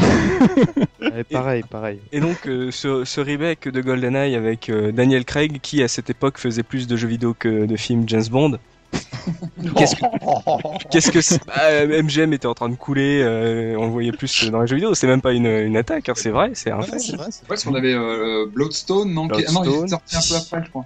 C'était à peu Oui. près au même niveau. C'était à même niveau que Quantum of Solace. Puis après, il y avait eu le jeu Quantum of Solace. Mais donc Patrick, pour toi, ce, ce remake d'Acti euh, de ouais, il y avait- GoldenEye. Ouais, il y avait du pour et du contre. hein. Moi, je trouve que moi, ce que j'avais bien aimé, c'était bah, l'idée de remettre GoldenEye en, en en avant. Je trouve qu'il y avait un, on sentait qu'il y avait une volonté de reprendre les, les niveaux, de reprendre l'ambiance, etc. Euh, après, moi, ce qui m'avait ennuyé, c'était bah, de, de mettre Craig à la place de, de Brosnan, hein, parce que même si je suis pas un fanat de Brosnan, je trouvais que c'était euh, c'était assez choquant de le remplacer. Mhm. Euh, et puis, bah, le jeu n'avait pas ce côté révolutionnaire de GoldenEye. Je pense que voilà, je pense qu'il manquait l'étincelle du GoldenEye original et et voilà, ce côté révolutionnaire. Je pense qu'on le retrouvait pas malheureusement. Jarfo, tu es d'accord avec cette Oui, plutôt. Bah, c'est- tout le c'est tout le côté nostalgique finalement qui est toujours dangereux dans le dans le jeu vidéo quand on se souvient des Ouais. bons moments. C'est que on, on on a souhaité, on a été nombreux à souhaiter ce, ce, ce remake. On en souhaite d'autres aussi, d'autres jeux qui nous ont marqué, qu'on voudrait revoir avec des meilleurs graphismes.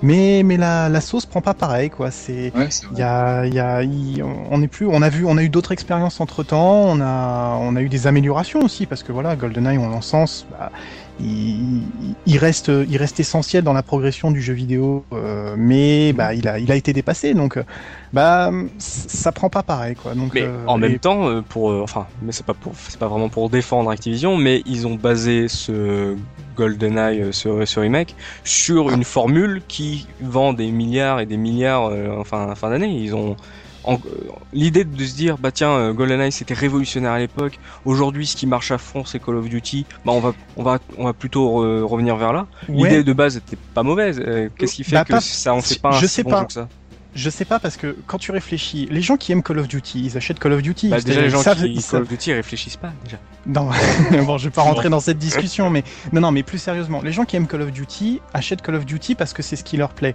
Quand, quand, quand tu te dis les gens qui vont, vont jouer à un autre jeu parce que c'est la même chose, pff, bah non, t'as pas vraiment de raison d'aller chercher ailleurs ce que tu as déjà. Et, au- et en plus, le pire, tu te coupes de la base des joueurs qui aiment dans GoldenEye l'infiltration, qui aiment le, le, le plaisir de se prendre pour James Bond, qui du coup disparaît. Donc c'est très difficile de comprendre que, que ça- enfin, moi, moi, en tout cas, c'est voilà, je, je, je retrouve pas mon expérience de jeu Et et en plus j'aime pas Call of Duty, donc forcément, bah, je, je pense je- on a- pas ça, quoi. On en a parlé pendant l'émission et je pense que GoldenEye euh, en 97 sur N64 c'était une rencontre de plein de choses. C'était un gameplay innovant, c'était un, Mm. un jeu super bien pensé par des par des, des, des vrais fans de la licence, etc. Et je pense que c'est dur de reproduire ça aujourd'hui parce que euh, c'est difficile de, de voilà de, de- est-ce qu'il y a vraiment une formule à reproduire de GoldenEye? Je pense que non, il faudrait plutôt évoluer et essayer de comprendre qu'est-ce qui a marché à l'époque dans GoldenEye et qu'est-ce qui ferait qu'aujourd'hui un bon un jeu reprendrait ces mêmes éléments euh, basés sur la licence Bond. Et je Mm. pense que plus qu'un remake de, du GoldenEye de 95, il faudrait euh, ou 97, plutôt, 97. de 97 pardon, mais euh, plutôt réfléchir à comment transposer cette recette, ce qui a pu cartonner à l'époque, et la remettre aujourd'hui au goût du jour, euh, sans forcément voilà refaire une, une adaptation du GoldenEye d'époque. Effectivement.